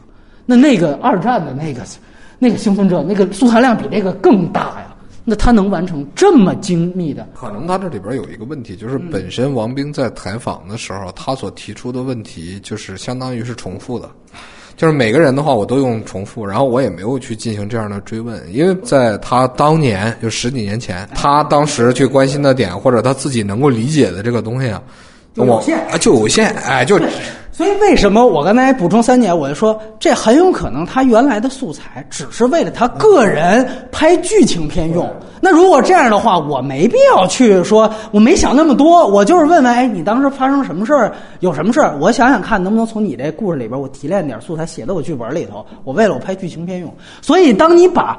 这种级别的素材，最后当纪录片呈现出来的时候，就这个差距就一下出来了。之前做工作不够嘛？对对，就咱们说之前咱们说都干媒体的，就是采访，或者说咱们咱们做功课能做到什么程度？对一些问题细节你能了解的时候，这么这么程度，再去追问嘛，对吧？对对，这得多变的去操作。但是他这个不幸就在什么？零七年的时候，你自己回头你去看完了，说我操，我他妈觉得我十年间我有进步了，回去一看人都死光了。对吧？他就其实就有这种可能性。回去以后发现他妈的人都说不了话了，九十岁了怎么说？所以确实，你就提到的是这样的一个，就很有可能他现在呈现的是一个啊，我叫死灵魂啊。你看我们当时叙述这些人都去世了，但其实你很有可能是他也想回去去更多的补拍，但是发现。大部分人都去世了，他没办法，他最后做成这样的一个形式。要是哦，原来这里有一个跟历史的对望啊，现在这些人已经去世了，那我就直接叫死灵魂。当然，这种补救呢，你也可以说最后是，呃，我们说强行也好，提出了一个就就一个一个硬拉了一个主题，说这是死灵魂。但其实，如果我相信这些人如果还活着，或者说他当时的功课更足，或者比如说他是八十年代做采访，我九十年代去补拍。那肯定可能就不就不一样，我也不会叫这个名字。对，但是他伟大的地方就在于什么？就是说这个话题别人没干，对吧？没错，稀缺性啊，对。哎，然后那什么呢？你比如说口述历史类似的就是当时崔永元做的那一系列，那个片子的话是几乎你作为纪录片口述的话几乎没有价值。哦，啊，几乎没有价值啊！你这个问题提的很尖锐啊，几乎没有价值，对。像崔永元，包括高晓松他们做的，他跟片子没关系，他他要他要愿意抢修一点东西吧，就是这个意愿决定了他那个价值，你没法拿那个审美来来衡量他。而你说的是崔永元还是王兵？这个就王兵，我觉得有有一点相似。我说那对素材，我有点倾向于波米说的那个，他最初只是给自己留下一点那个我采采访之前的我做一下功课，所以这个片子没有大量的他生活或其他的情景的展现。如果说他这个是个正式的拍摄的话，他一定会有一些跟他现在的生活有一些，你必须让这个经历跟他此此刻有一些互文的联系嘛？对照，对对，他是一个这是个正常人会做的事儿，但他那里大量的缺失这一部分，可能最初他要的是最核心的那部分，就是你那个横截面的时候，你就你的命运、你的选择，我就要这一部分。然后现在他变成一个变成一个电影的时候，我别的我也抢救不了了，就这些了。他就有点像，比如原来黄家驹。去世了，他后来成名了嘛，在大陆，然后大家就翻了他原来好多录音室里录的小样儿，就是类似这种啊，就比如一个人火了之后，我把原来我录的一些半成品小样儿，我也凑吧凑吧，就给弄出来了，也抢救不了，因为人已经不在了，就是他有点像这个，当然了。我们说它有本质不同，就是它现在这个东西它也变不了现，所以这是我们还非常尊敬它的一个一个原因。对对对，但是确实这个也不能夸它，对吧？对你也不能夸它，对，不能夸它。就是说，本身我们在做这样的纪录片的时候的话呢，呃，往往就是两种情况，一种的话就有意识，然后在里边的话强加特别强的意识，哎，就哎强强强强观点的这样的东西，这种东西的话特别的多，嗯而且这这这这他娘的真是主流，是吧？像谁呢？像我刚才举的就是崔永元那种片子，当时的话，其实我们历史频道的话还还跟他有接触，然后也看过几期他那东西，那个东西啊，就是叫什么呢？就叫在口述历史，就即使不加历史。啊，就以纯口述来讲的话，他是没有做任何社会学的功课的。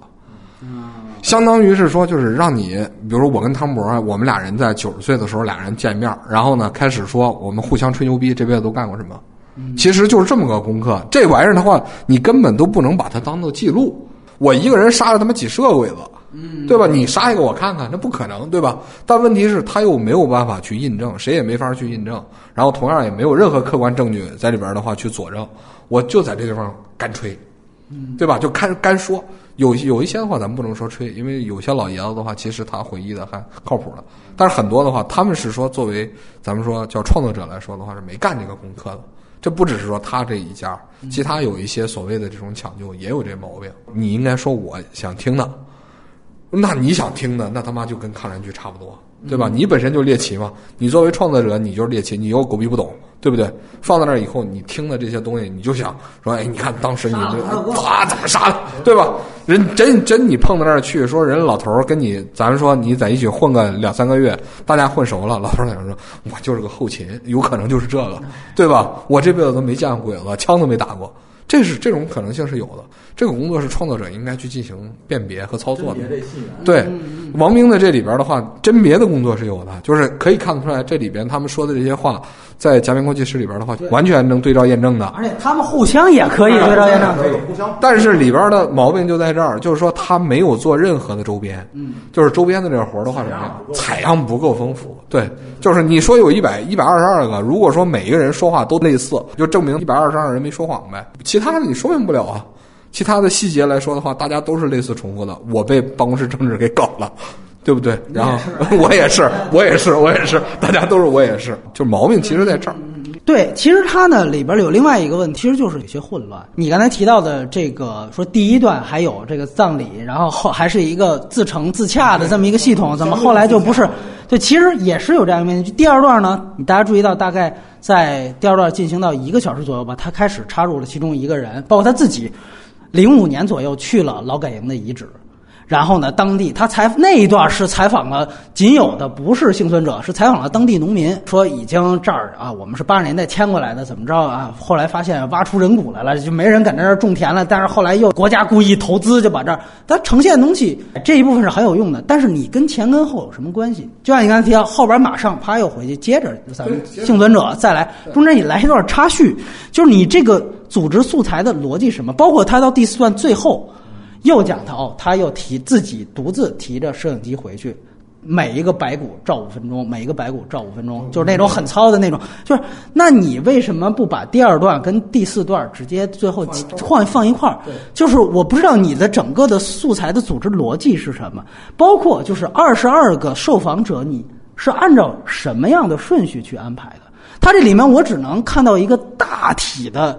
这种相似度上的分类，这种分类绝对不能作为一个说艺术上的一种加工。它就是一个，比如说他把俩厨子放一块儿了，我这批采都是伙夫，第一批采都是小队长。但是你浩劫里面，它是我有一个事件，比如我就就这个事件，它有这么一个分类。你这儿也可以做，比如说饥荒最严重的时候吃什么啊？比如说就吃这菜糊糊。好，所有人关于这菜糊的回忆，就那确实这个你捡起来是确实是要更复杂一些，对吧？但实际上你比这么平铺直叙是要更工整和更有规范的。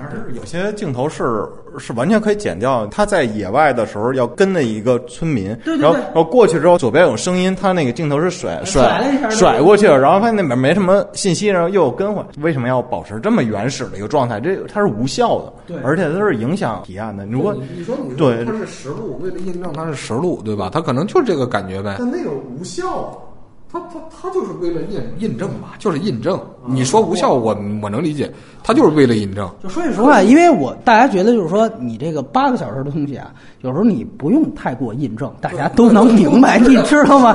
就是我要能坐下来看你这东西，我是憋着给你找茬来的，那也没有这个人，对不对？所以就是这个确实创作者思路，我我相信可能王明不是那么想的吧。对我只能这样说，就是这是一点。二来呢，就是呈现素材的样本，百分之九十以上的身份是幸存者。啊，这个占比是很明显的。然后我们说最后有一个遗孀，然后还有之前的那几个农民。但是你也强调那是八十年代末移民过来的农民，他也不是当时就就旁观。对，这很重要。那么我就想说，整个这么一场这浩劫，或者是你就说加边沟这么一个事儿，那么守卫有没有还活到当时的？包括领导西北局开会的能不能采到？以及你比如说当时在的普通的非右派的当时的民众，不是后来移民过来的民众，就是在农场里对农场里边的就没有右派牌子的这些人有没有？包括我们都知道嘉明沟这个农场之前是劳改农场，那有没有比如说一些真犯了罪的？这类的人，你能不能采到？就这个，其实是你编织你整个这个，你有更丰富的这个角度。这个大家提供的东西也都不一样。当然，咱们的要求可能有点苛责，就是说呢，咱们其实对于贾边工这这个事儿啊，就它的时空的整个的界定的话都有限，时间的贯穿感咱们没看出来。然后那个空间呢，就是贾边工农场到底什么样？啊，对在怎么个情况，对吧？这个东西的话，应该是怎么样？从不同的这个角度上，然后去描述当时那是这在哪儿，对吧？这连个地图都没看着。嗯，对。实事求是讲，我连个地图都没看见。就是如果说咱们说你前面我看过小说，我看过贾文沟的电影，我看过何凤鸣，那我还得上地图上找找。我操，这个地方在哪儿，对吧？我得自己去。包括他提及的中间的一次很很大的迁移嘛，应该是从明水吧。对，那是一个抢救过程。他对对对就是你包括没有第一次是说，当时也有一个让他们去开垦那个当时的农场，而其他非劳改农场人根本就没派人去。那整个那次迁移的过程，到底你的这个地理位置在哪儿？当然，这个是另外一个问题。就我刚才提到是素材样本单一的问题，就是说你有没有周边其他人的身份？你提到呢，说确实是不是有点难为王兵导演呢？比如说，如果我们看《浩劫》的话呢，当时《浩劫》他前面有一个呈现，就是说我感谢其中的一批人冒死接受了我的采访。我当时想，我说这这现在就都二战都结束了，有什么冒死的呀？这没什么。后来我发现他采访了好多党卫军，哦，我一下明白，我说这个冒死是在这儿呢。是以色列人追杀吗？对，是因为梅厄梅厄夫人下下令是这么个冒死，所以他最后还还得挡一下，还得怎么着？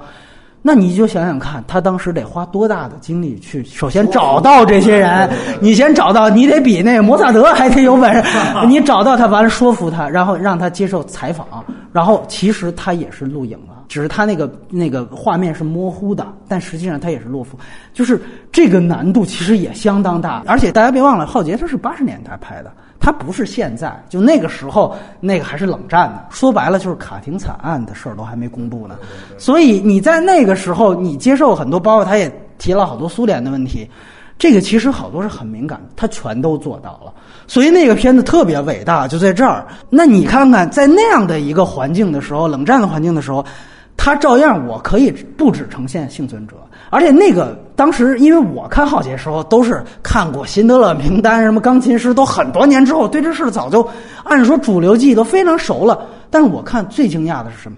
他采访的不是幸存者的东西，是当时的那些波兰的吃瓜群众。他就说：“哎，我们就在那个集中营旁边。”然后那个集中男说：“一百米外能让你开垦吗？”他说：“是啊，没拦着我呀。”然后他说：“那那个我们天天就能听见里边有有叫唤的。”说：“那你你这还习惯？”他说：“前两天不习惯，特别难受啊，待一个礼拜就习惯了。”他有另外的一些对照的说法，他就说：“你知道犹太人那兴奋说我们在那个车厢里面，我们看到最印象深刻的就是我们开进那个奥斯维辛中间路过的时候，说旁边有一些就是波兰人在旁边看着我们，他就在笑。”然后有一些人就是一种胜利的微笑。他说：“这实际上是一种，就是波兰人终于把他们这帮犹太人给赶走了，我们赢了。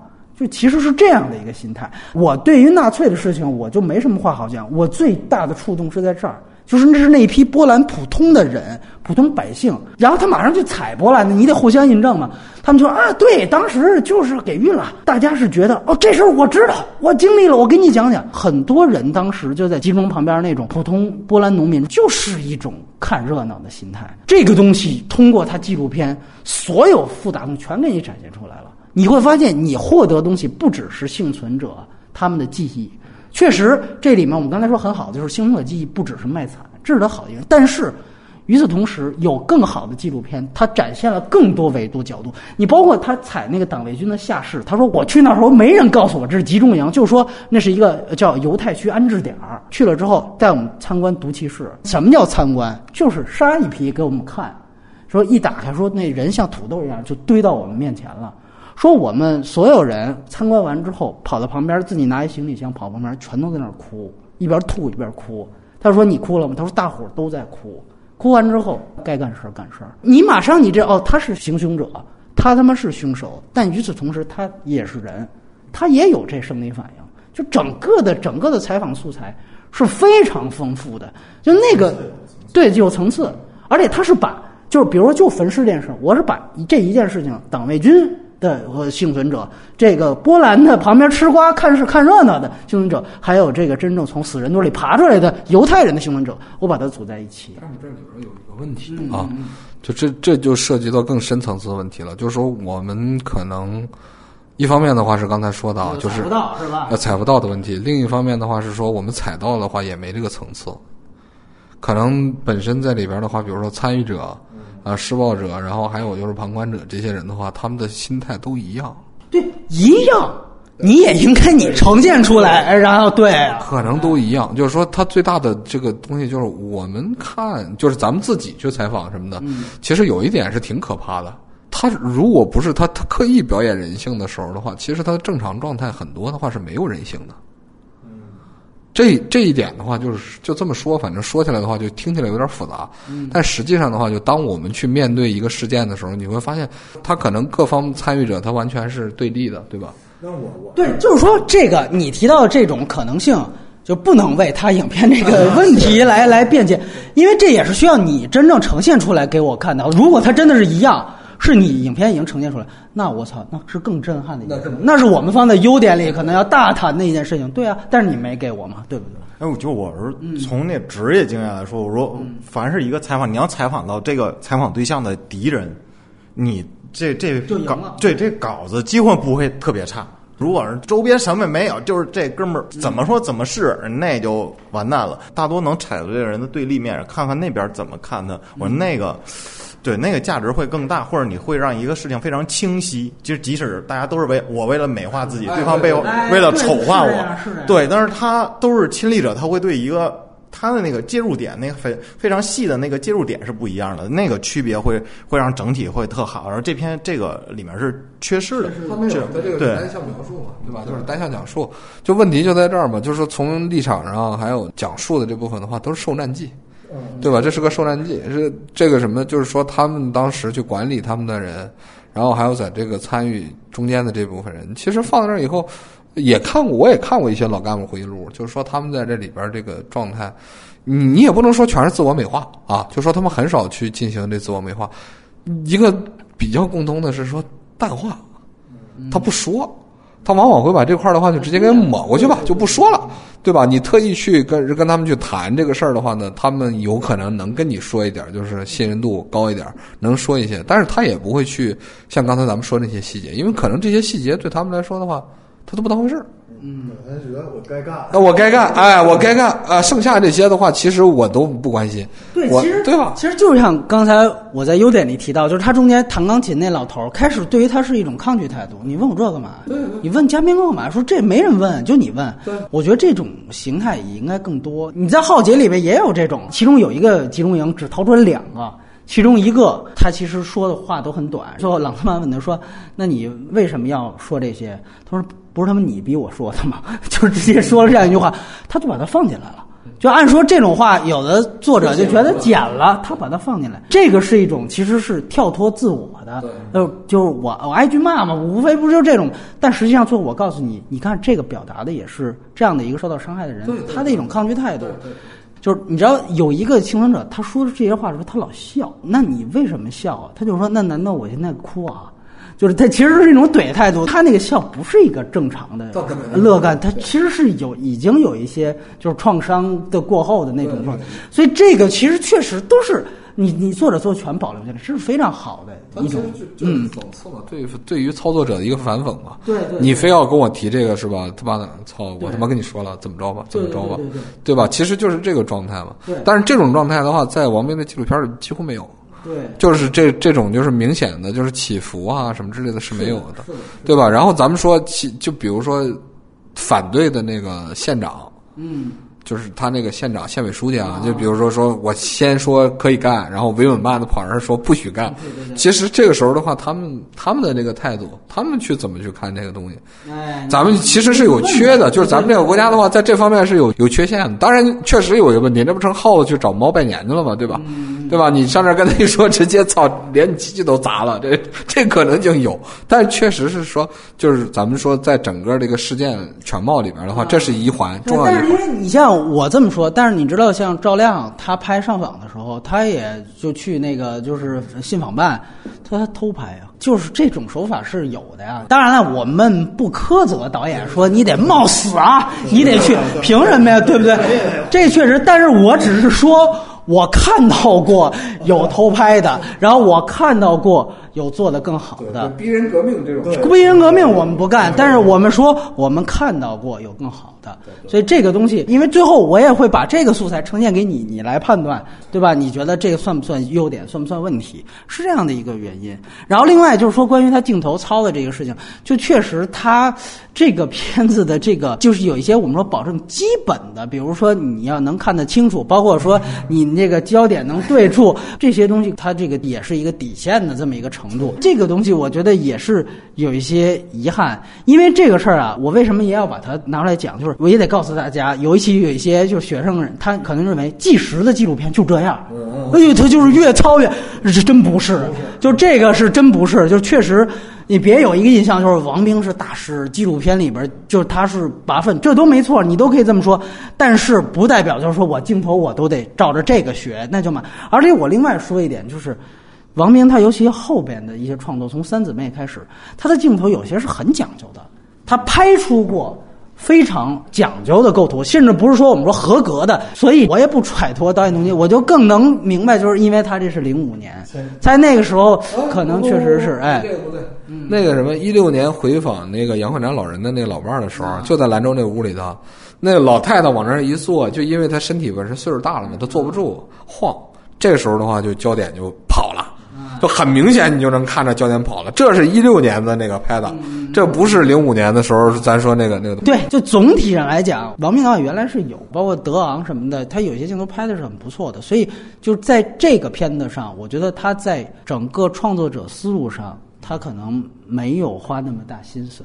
我甚至可以直接这样说，也别觉得我好像那什么。无论是在组织素材的思路上，还是在拍摄的这个用心程度上，我们说，无论是相比国外更好的，还是相比他自己，我们知道之前反复提的铁西区，这都是短板。我再强调一点，铁西区不是采访支撑的，对对对，那个的传递的方式，其实在我看来是更高级的。铁西区。啊，这里我就说一点，有的时候吧，比如大家会有这样的一个想法，我原来有这种，就是哎呦，我看完一个别人都不怎么看的一事儿，尤其这关注的也不是这个大家知道的事儿，完了还八个小时我都看下来了，那当然这片儿我得给五星好评，我当然觉得牛逼，所有的这个技术缺点都无所谓了。你要真正说把它客观的我们去一分为二的谈，这是不可能。说人豆瓣 评分习惯，就是文艺上的虚荣嘛。一般第一句话是先写这一个晚。上根本没合眼，看完之后泪眼婆娑。就是我打九分不是这目的啊，我没黑你，你老往上，老往上，已经看穿了这一切。啊，我只是在在传达一种态度。我立场上不一样，因为本身我看电影的话，这不不不是叫业余，是说根本这东西的话在。就是怎么说创作？没说你，我再说一遍。我我必须得强调，不是我。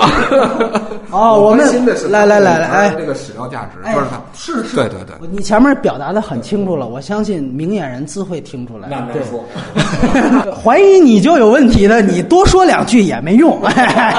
我们赶快进入外延环节。一来呢，就是就着嘉宾沟这件事儿和他相关的题材，包括王兵他自己拍的剧情片。以及那个《加边沟纪事》那本书有一个问题啊，我先问三姐，就是说，其实当时呃，无论说反右啊，咱们先就说反右吧，呃，你也知道，不止加边沟这么一件事儿、但是为什么这个地方现在就成为了一个就我们说像古拉格一样的一个标签式的一个呃存在了？因为从信息传播的这个规律角度，咱们都是干网编出身的啊。啊，这个地方的话，其实它有两个关键词。嗯，它除了什么呢？除了反右的这右派农场之外的话，还有一个是大饥荒。它等于是把两个就是在文革之前的最重要的啊跟个人之间，哎，就就是尤其是知识分子啊最关心的两个问题，其实是合在一块儿了。对对对对，实际上的话，你会发现，就是大饥荒的这个话题的关注的话呢，其实是缺少所谓的叫标志点的。就你看，咱们之前说所有的这些，就是媒体的关注也好，文学的关注也好，什么之类的，它往往只能把它变成一个社会调查，就像那个杨杨继生啊，对吧？墓碑那，但问题是它只能是个调查，它没有一个就是能刺激中产阶级知识分子对那个地方有非常强烈移情的地方，没有。他真没有，因为发生在哪儿？在山东的农村、河南、信阳，对吧？四川，大量的饿死人，甘肃这些地方饿死人，这些地方他妈产知识分子吗？知识分子在这儿活吗？他不在这儿啊，他跟他没关系啊。所以这个事情他进行这种所谓的叫移情传播的时候，几乎不感兴趣，尤其是小资、小辈儿、小亚，他对这东西就无效的啊他是无效的，他完全是无效的。对吧？大饥荒的话呢，他到农村的这个里边渗入的这一部分呢，这些人他往往又不会去，比如说去有一个很强的这种就表达的渠道去说。你比如说有一些咱们朋友，直接家里人就是饿死的，就是家里长辈儿就是直接是饿死，就四川的嘛。他对这东西那就是切身切肤之痛，但问题是这里边有一个问题，就是所有人是不是都都这种情况？没有，没有办法，所有人都不不是说所有人都这样，所以才有那么多的小网红在那说：“我操，那得死多少人是吧？死好几千万，那就是说你身边十个人里边有一个死了，你身边死了，去你妈的！他妈的，你吃公营粮的你能死吗？对呀、没对呀、没有一个人不是说有挨饿的记忆，对吧？他都有挨饿的记忆。比如说我的父辈的话，都有挨饿的记忆，在内蒙那边，那他有，但问题是不代表说是他就饿死了，嗯，对吧？这个东西的话是供应本儿所造就的。咱们就是说说像夹边沟这里边，说我能够去从几个孩子嘴里边去抠出来一两粮食，然后最后把它变成那个什么挂面什么之类的，然后做做成什么东西放。你如果是一个农村的，对吧？一个农村的农民的话，你连这个条件都没有。因为你已经所有的余粮都被搜集光了，你看那个开军车那弟弟不就是？对，就是这样的嘛，对吧？他他他就是这个意思啊。到农村，你到真说到那个不叫受灾严重，是说在这个影响范围内的那里边，他们讲过一个故事，就是征征粮食的时候的那个东西，说把把老百姓口粮都都已经征完了嘛，对吧？都搜，他用的词儿直接就是搜，搜走了，对吧？那你说他想去接济这些右派，他又没办法，他没有。然后挂牌子的都吃不上了，没错，就是你想想这些挂牌子的人，他恰恰是把两个关键词合在一起，他才能够形成这样的一个就是什么呢？就是集中的效应。而且咱说杨景辉的这个书的话挺有意思，他出版了两次，前一次然后又再版一次，开始连载啊，啊，他那个书就是直接出版社出版一次被禁了一回，然后又出版一次又被禁了。对，现在对，现在你就完对吧？不对，就不让你提这事儿。但实际上的话，就是说，他这个东西，他的很强的一点就是，刚才咱们其实在最开始都说过了，就是一群右派在那儿抠那个什么，抠抠抠大便、抠屎，对吧？你以为这些记载的话，在大饥荒的其他的地方没有吗？对，有啊，吃树皮吃吃的到最后拉不下来的话，那有啊，有啊，很多，对吧？还有吃草籽儿，草籽儿又不是说就甘肃有，对吧？其他地方吃草籽儿的、啃树皮的，对吧？还有扒树叶子的、吃观音土的，这些都有。但问题是你放在那儿，它没有这么强烈的这个关键词的效应。夹面沟变成了一个代表，它聚集了两次所谓的那个巨大的灾难。而且都是人祸。他他一个上面的话，把两次都放一块儿了。这个时候的话就集中。其实你反右，你右派农场，黑龙江大夏令也有，对吧？那个死的也不少。他那个夹边沟是符合传播，你知道吗？就首先你你这个是一个知识分子群体，对然后对，就这个首先你是传播能力是比老百姓要好的，对，而且你更受关注嘛，就是而而且呢，就是确实，你看这里边还提到是傅作义他弟弟对跟他有，就说白了都是原来大官儿什么的这种，对，而且说他弟弟等于是是赴美留过学都是对。说白了，你看，你包括我刚才提到，就是会弹钢琴的那位，他在这个文本里边，三姐提到一特别关键，就是其实是一群和现在有主流话语权的那批人是一样阶级的人，感同身受。对因为他会发现，他努力一辈子吧，他还到不了负责一地的那水平呢。对，都下都他妈下去，直接往那儿扔，到最后饿死在那儿，对不对？你想想，那是中华人民共和国水利部部长的弟弟，亲弟弟扔在那儿，对吧？人家，而且人家是北平起 起义的，对吧？咱们这儿算是对吧？对啊，功臣吧功臣，结果弟弟都给弄死了，对。所以实际上，它里边这种命运唏嘘的感觉是什么？是他必须跟自己的身份有强烈共鸣，他才能有这样的一种移情。你说这我觉得可就是可怕。就我我延伸一句话呢，就是大家去想一想，为什么当年冯小刚拍《一九四二》没什么人搭理，然后后来那个张艺谋以非常小的成本拍了《归来》，结果这票房跟他几乎差不多一个量级，什么比他好像是不是还高点儿？就是这个其实就很典型。一九三二，你现在谁提起来，就有一些人的话提起来的话呢，会说哦，这是一个饥荒记忆。有的人甚至说里边地主，就是张国立演这地主说说给我三年时间，我还是地主，啊，对，对吧？这原话就是说，有人对这个东西印象更深刻，哎，然后问三姐这秘诀是什么呀？我说这他妈没秘诀，你放今天有，你放民国的时候这套不成立。今天你说实在的啊，进监狱蹲三年，出来以后的话，你该起来还是能起来，嗯，对吧？这是社会规律，他就有一些人能抓得住。但你搁民国，它环境不一样，你到一个所谓的叫陌生的，脱离熟人社会，你想当地主，外星人他妈打死你，嗯，对不对？他根本不是一个社会环境。但问题是，冯小刚的脑子里边是没有历史感的。嗯，这点的话，那当然跟姜文什么之类的，他没法比的。他脑子里边没有所谓历史纵深感，他所有的话都是当对现代人说的。我现在都是刘震云告诉我。啊，这期节目不错，既骂了崔永元，又骂了冯小刚啊，我们倒是不偏不倚。哎把这话题拉回来，咱们不是说这个呃嘉宾沟这个事情，那么就提到了《嘉宾沟记事》这个小说，以及王冰根据那个小说拍的剧情片。呃，先说剧情片吧，汤博，你也看了那个片子，嘉宾沟电影，我能记住我看观影的体验，我就是忍着看完。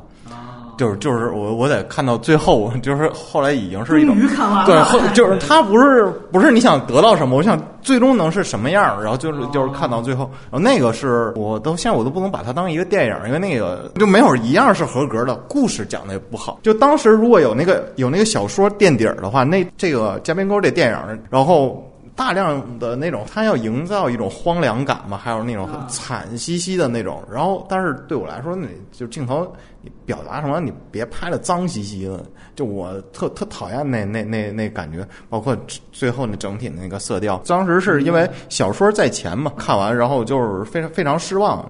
你看我们说这片儿里是好多情节是能跟小说有互文关系的嘛？就是你说那个家人死了，给那个小说里好像是一个上海女知青，她爸来了。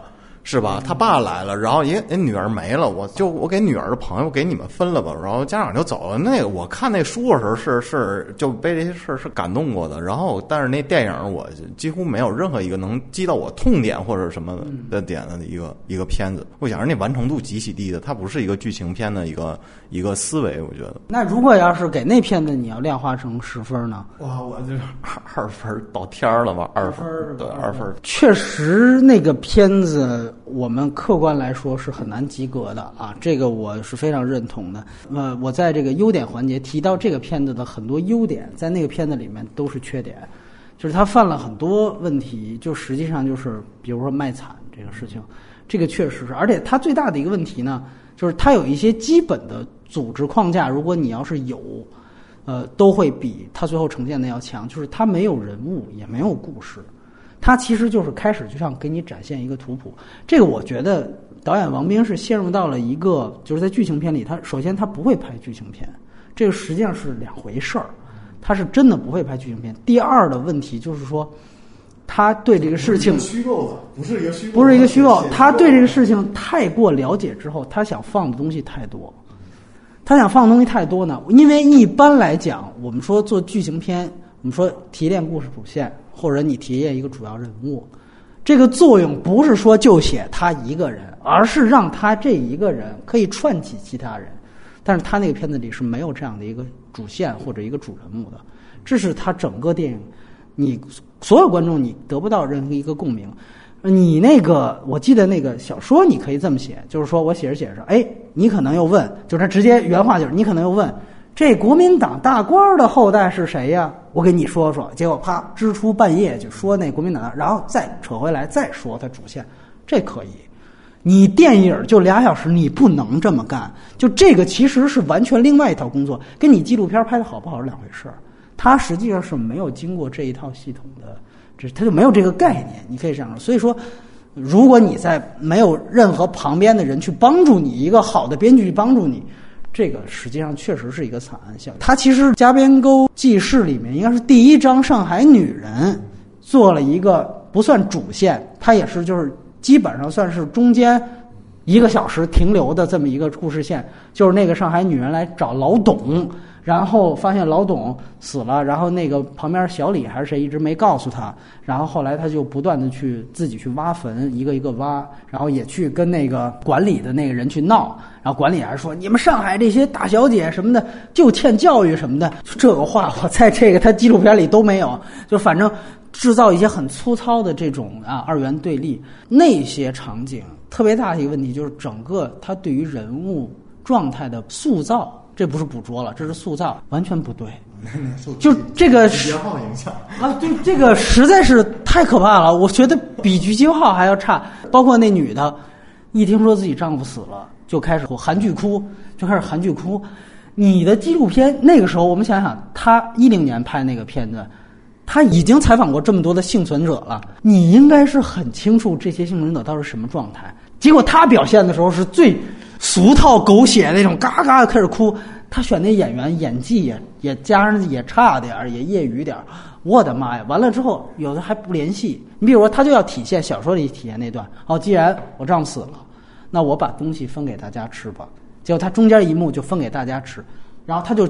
讲所有人就跟那个狼一样扑过来，有一个构图一样，然后把所有东西分走。他也没有展现人性光辉，在这一块儿他想展现的是一别的东西，整个情绪落去。完了，再下一幕戏，他要讲这女的跟小李求他，说你再去帮我去找找他的坟，我死要见尸。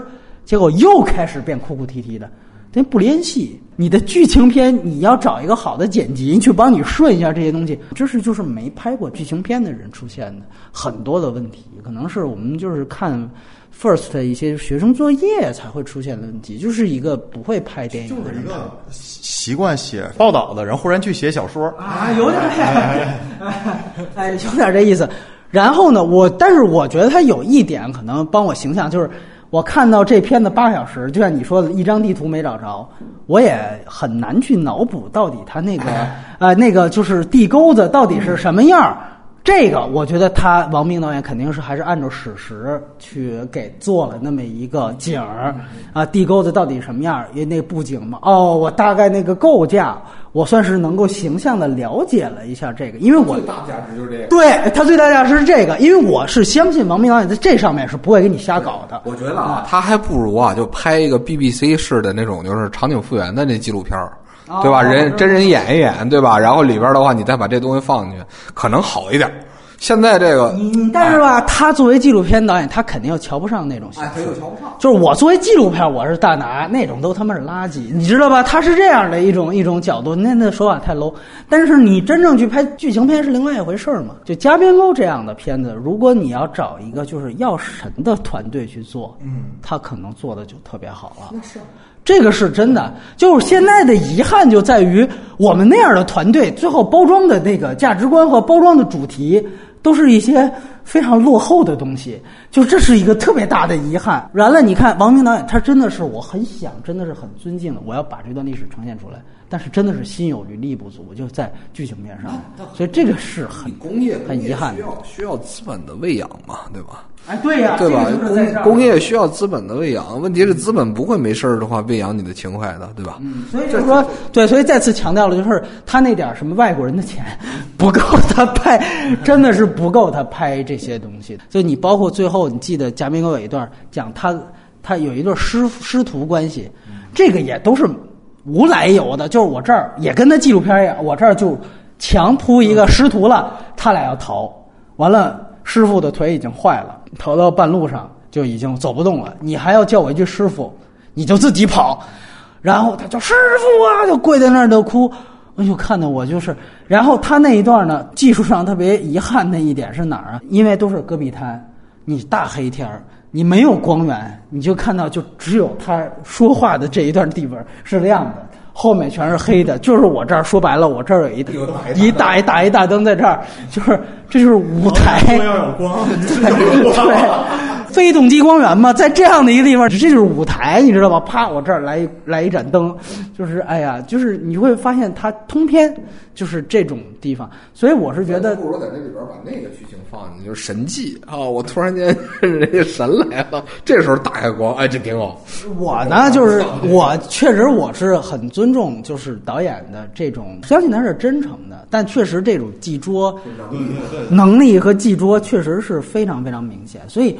呃，我倒是觉得呀，如果大家非得看的话，你可以先看完这八个小时的。如果这你都能耐耐心心看下来，我觉得你看完这个再去看《嘉宾沟》，哎，对，它可以作为一个这个所有东西的一个远景回溯。就像你刚才呃三姐说，就 B P，它作为一个远景回溯。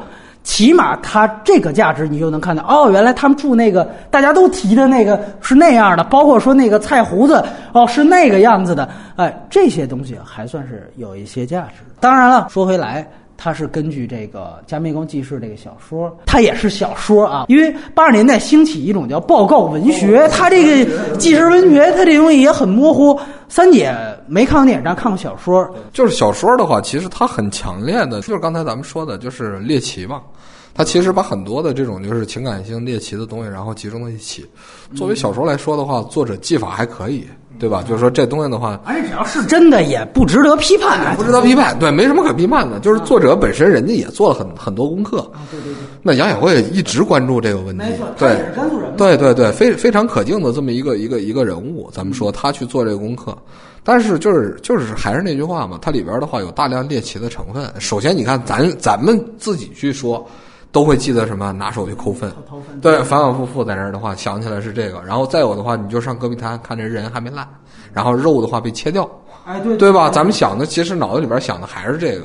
可是他是密，他是密集的写了那好多人，就是他这小说里这个，你看，因为如果写个体的话，什么阿成他们全都写过，那遍地风，遍地风流里那有个王美丽那个吃手的，其实全就是写的全是那时候的事儿。包括往事并不如烟，张一和那有这件，对啊，然后。只是他那一本书全都是这不同的人，就是在一个密闭的环境中，然后每个人他们一万种死法的那种，哎，对，一一千零一种死法，对啊，就是这个是很震撼的。它不重复。它如果说作为一个什么呢？就是说真正的纪实报道来说的话呢，它里面又它其实是一万种死法，它每一个人都不一样，它其实做了很强的这种抽象。和区别啊，和区别化，哎，对对，这里边那个人物，然后再有的话，比如寻夫的这个故事，对吧？还有就是傅作义弟弟的这个遭遇，对吧？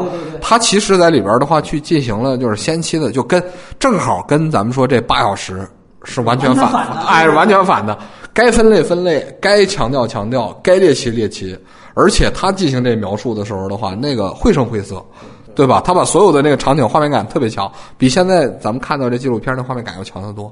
这些老人他不愿意去给你去把这东西说的特清楚，当然你问他的话，他也会说，但是没有这种就是小说语言写的那么刺激啊，刺激。其实我觉得用刺激最合适，它是很刺激的，是观观能刺激。对，观能刺激。你放放放这以后的话，为什么这小说当时就特别容易传播？一大原因就是说各个读书频道特别好做书斋，啊，书斋做完以后，你标题一下就出来了。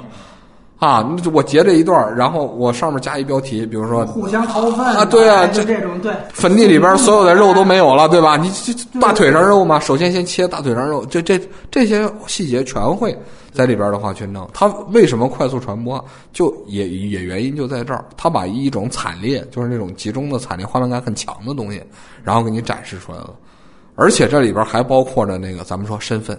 对吧？身份在里边很强调嘛。没错没错。对这小说，我当时看的时候的话，就是这感觉。但是说实在的，我这人是缺少知识分子自觉，就很少去把自己跟这个什么跟文啊文艺青年、知识分子、中产阶级什么之类这些词汇，觉得自己跟这些是一样的一直想进入人啊，人不要 我们这。你看三姐啊，人家这形象都得像波米这种的是吧？这这条状的，我这种块状的，这一般就想往这里边混也混不进去。所以呢，就是在看这东西的时候的话，有强烈的抽离感，就是总总会有一种就是，你看我我去进行这种表述的时候也是一样的，因为饥荒记忆跟家里边人去聊。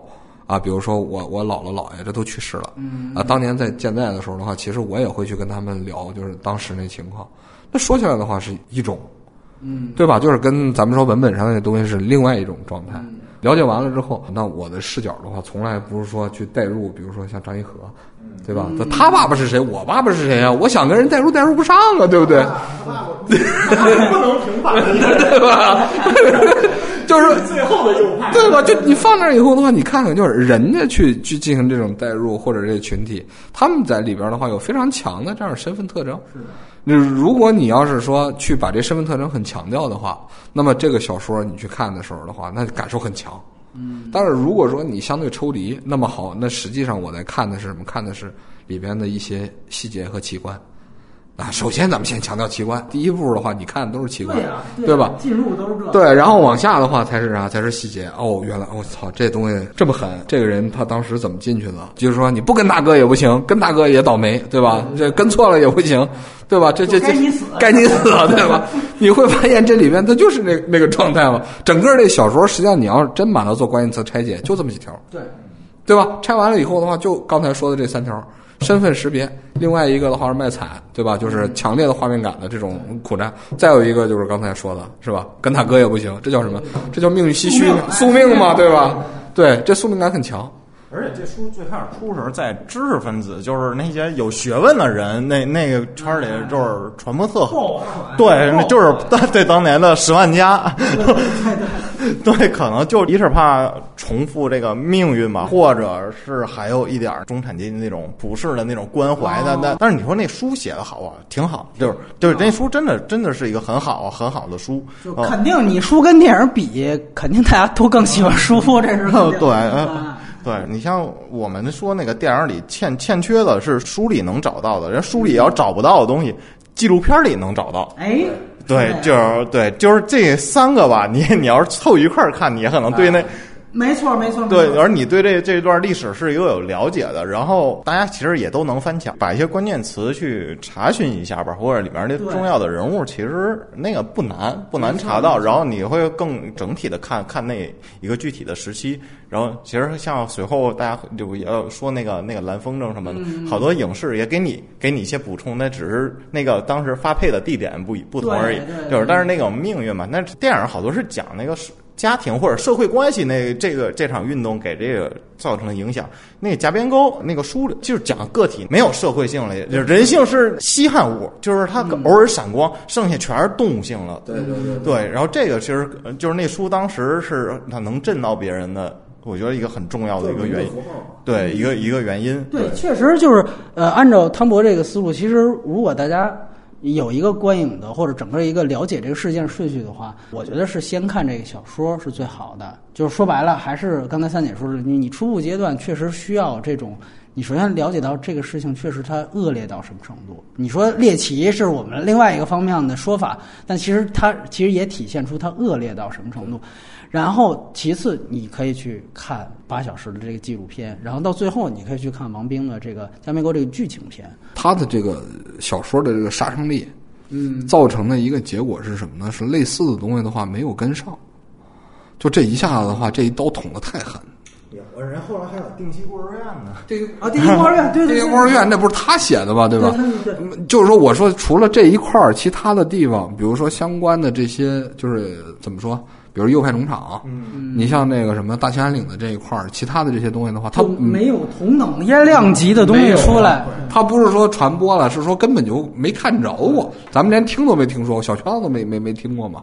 就所以这玩意儿的话，它比较倒霉的就在这儿，就造成了它完全变成一个孤岛了。嗯，其他东西的话你就没跟上，跟上的话呢，那好，那可能就是说真正有兴趣去了解这个事儿的人，他可能有一些信息可以从里边摄入。但现在比较惨的就是说，他虽然说一下子哗很火，传播很广，然后但是接下来的话，把后边路也就绝了。这这再写，你就是小回路，咱说一次发五千册，发两千册，你都你都别想别想再出了。没有比肩。对，确实是没有办法了。这这个也是一个挺遗憾的事儿遗憾的事儿。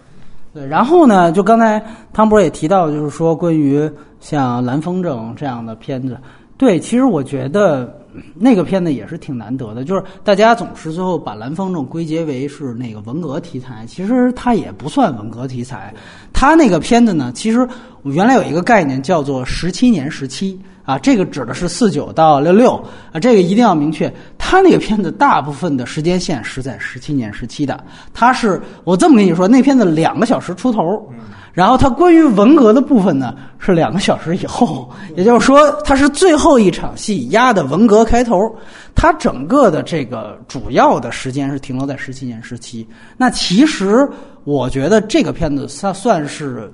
啊，那一代片子里面，对于就是反右这件事情，其实琢磨算是比较多的一个片子。虽然他也提到了后面的大跃进啊，呃，以及刚才提到文革，但是这一部分我觉得是重中之重。呃，其实我现在就回想，为什么说关于游击反右这部分非常生动，其实就在于他设置的那个情节，就是濮存昕怎么被打成了右派。大家开大会，他在这个领导谈话的时候，中间去上了个厕所。回来之后，他照了一个所有人都看他的这么一幕。就其实我们当时谈药神的时候谈到过那个主观镜头的使用，他那田壮壮也用了，一开门所有人都在看他。就是李雪健。其实埋埋头，其实那个眼神就是刀子嘛，就在看你。那个其实是非常明显的。那后边的不用多说了，下一幕就收拾行李了，就就奔就奔大西北了，对吧？他那是青海湖嘛。其实这个我觉得是非常生动。然后吕丽萍就说：“你怎么偏偏那个时候上厕所？就是那种，就是我我怪罪不是怪罪国家和政策，我他妈怪罪你为什么这时候上厕所？确实是这么一个很荒诞的这么一个设置，是很让人印象深刻的。对卸车嘛，对，就是说这个体系它在里边的话会有一卸车的过程。个体当然很多人他的所谓的反省反思都是卸车，为什么？嗯，对吧？都是一都是土豆。为什么你你被卸了，对吧？这里边他不认为这里边有个什么为什么的问题，反正这个土豆都得下去，对吧？对啊，就肯定有人是这个扔下去的土豆，但问题为什么是你？往往他他会去。就是直接就说的都是这问题，对对质问的，你看他都是这问题。啊电视剧里边展示这个，就刚才类似的这种东西的话多。啊啊，有一些你比如大宅门那三里边的话，不也有？哦对，他也有，对，他也有那个老农民那里边也有一点儿，就是说他再去展示这种就是所谓的，就比如说撒泡尿然后当右派的这种荒诞，这个倒是常见。但问题是往后，就是你是右派之后你会怎么样？这个东西在在影视影视剧里边几乎是绝迹的。你刚才提到《大宅门三》，就是因为它里边最后吕丽萍嫁的那个呃老干部，其实是《大宅门》的导演郭宝昌啊，因为他是跟那个第五代，算是算是第五代的老师嘛，哎，对对对。这个其实很有名。你现在再去看蓝风的话，你会发现所有的哇都是熟脸儿。哎呦，怎么这么？我跟你说，有一个特别大的一个细节，当时是他们邻居当中的有一个小女孩儿，只有三秒钟的镜头，你仔细看，是我爱我家里边的贾圆圆，是那个关玲儿。啊，对，都是有这样，因为就是就是那几年拍的，啊，就他们那圈人。就是就全是那圈人。贾圆圆，你就能认出我爱我家里的贾圆圆，长大了小时候都认不出来。长大了认不着。对，当然我回来说一句，就是呃，那个片子我觉得拍的还是非常好的一点，就是尤其我这次再重新看，它不像后来好多电影都是告诉你啊，这是一九四二年，给你打一字幕，它不打字幕，它整个电影是不打字幕，但其实它横跨了十几年，这个特别好。它用什么？它用历史标签去带。广播用广播用那什么，我觉得最好的一幕是开始那个讲吕丽萍跟这个呃濮存昕结婚的事儿。结婚本来已经挑好日子都算好了，还有点封建残余啊，算好了是三月八号什么结婚。结果在这个时候，郭冬临他那第一个右派是郭冬临演的。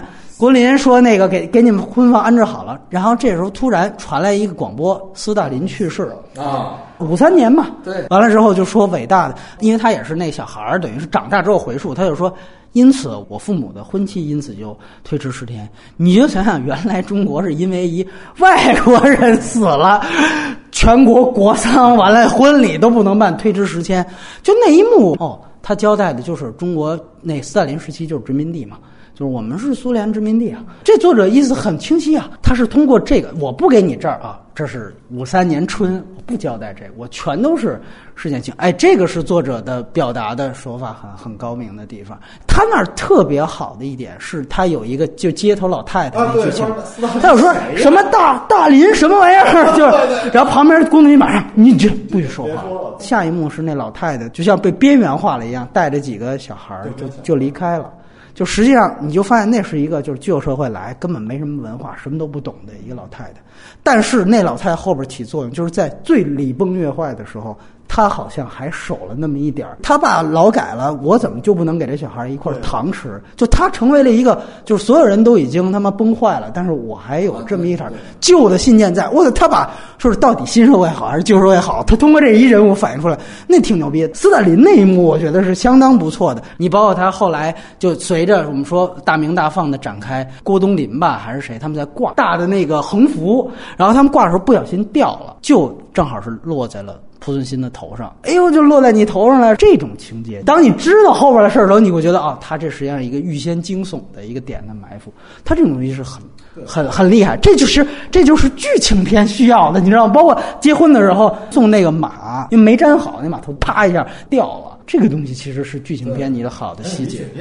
对，李雪健送，最后就是他点的炮嘛，对吧？这是剧情片你需要，就是你王明，其实你需要的是这么一套的东西。你包括它里边用的色彩也很讲究，就是你看它叫蓝风筝，它里边做色彩对比，就在蓝风筝里面，就其实是红蓝对比嘛。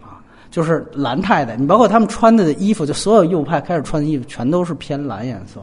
然后他把一块那红布啊，一块红布，就是说里边写着名字，最后全都死了。就他把这个弄，就是你说宿命感。吕丽萍到最后拿出来说：“哎，我发现这块布呢，所有人全他妈都死了，就是有点迷信的那种东西。”他你里边你记得吕中，那就是那个闯入者的那个人物特那个，对他其实是一个就是原来老地主阶层，公私合营交代交代分家，马上他就一下子就说免租，他其实是最想跟得上形势的。事件就是从他那儿开始了，就前面都是一片大好，结果他那儿来一封信，他就说不是说我们给大家免租，这就能给我们改成分吗？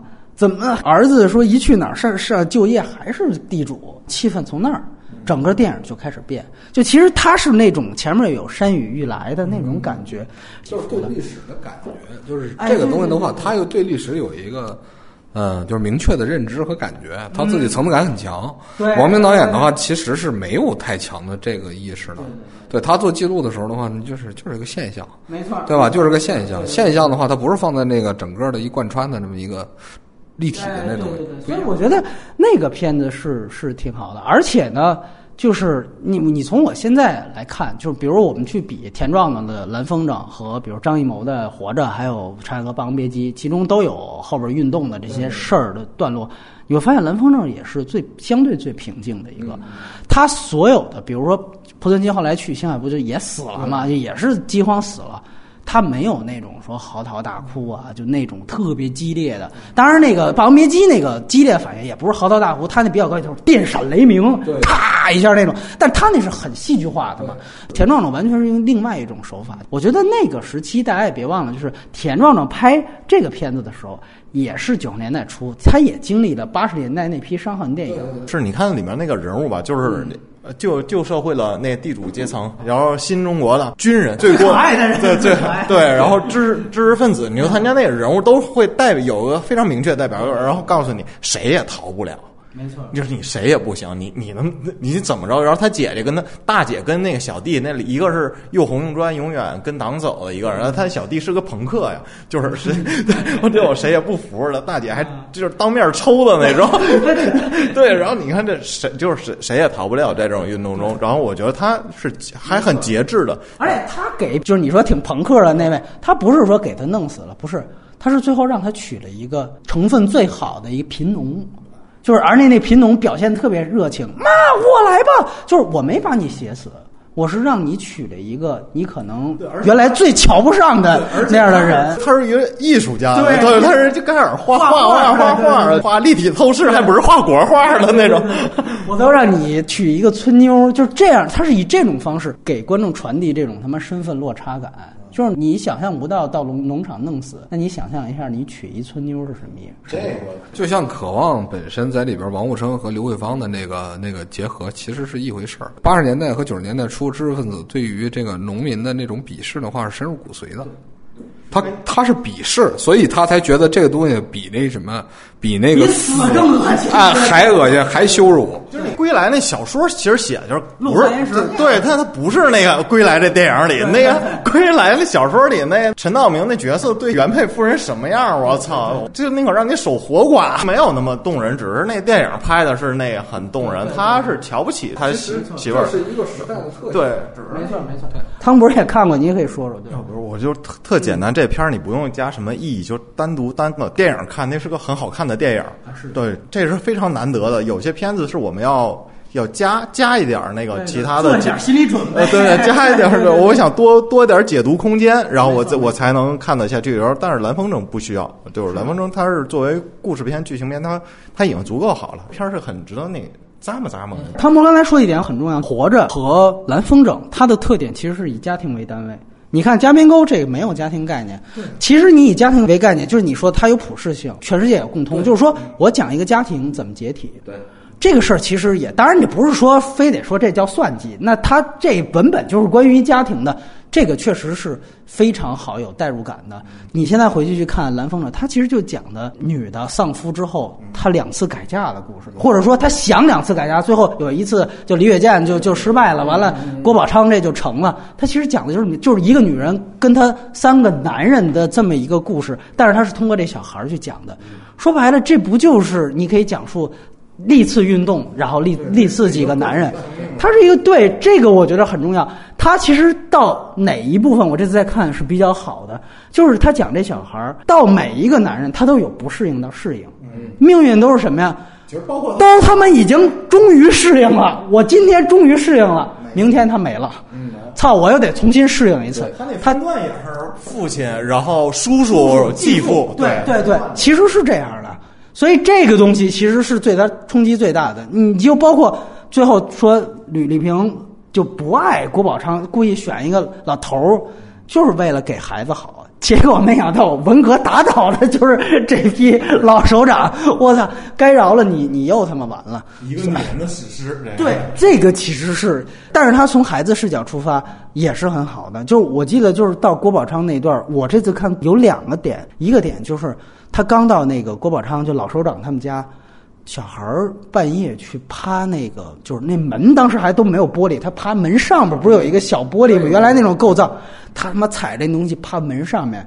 他其实是去就窥淫嘛，就是他去看到底这叔叔跟我妈是怎么着的，就那一幕其实的展现是超出他什么批判的那一幕，他其实讲的是他对于他母亲的那种关系，其实那种依恋感已经是异化了，就在经历两次劫难之后，这个东西是是相当牛逼。我这次看到，我觉得这个是很很厉害的一件事情。然后另外一个就是到最后，之前李雪健死的那个年夜，他跟他胡同里的小孩玩捉迷藏，最后说抽签抽到你了，你是来闭眼睛那个人，这就像他们之前说右派抽到你了。对对对然后好，他就闭眼睛，然后所有人都藏起来了，然后一睁眼没有人，然后他一个人打着灯笼找，这个街上就没有人了，然后他就不断的在找，然后喊所有人的名字，所有人都听不见。就在那一幕，其实。对，那他妈是一个小孩第一次感到那种孤独感。对，我操，就那个其实拍的相当好，就是我不是用史实去铺，这个是我艺术者的创作，这是他田壮朗天赋的那那些东西，这个是相当厉害的。就而且我觉得大家如果有兴趣，去就去找那段看，那段他们小孩表演是真棒。我我估计他可能拍了好几段，选了一块儿。就开始做游戏的那种，那小孩的状态捕捉真他妈对。然后他到最后是一小孩在暗处给他扔个小炮仗，灯笼直接就就炸了，那个惊悚感太牛逼了。就是这两段是相当，哎，就给你这就是震撼的。就是你去找那个什么传统批判对，找那些东西。对他有这些东西，这个片子是能留下来。我顺顺便说一句，这片子呢其实是谁投资的呢？我也是多年之后无意当中问出来的，是安乐的老板姜志强给李安和张艺谋投资的，中国算是唯二的两个拿过奥斯卡最佳影片提名的制片人啊。因为当时是出了这么一事儿，他去了东京电影节，咱们当时用了很严重的外交辞令，你要是敢收这片儿，就是一切外交后果自负什么的。就日本当时是不管这个的，最后所有奖都给 都给蓝风筝，咱们当时是把其他片子全撤回来了嘛。就是以这个表示抗议，他人家就 我所有奖都都给蓝风筝，所以那个那个确实是，但是说句实话，他有点可惜，就是那个其实可以送到更高的奖项上去。然后呢，我们就来说说王冰导演的《铁西区》，它虽然视频是分四部分，其实它本身分三部分。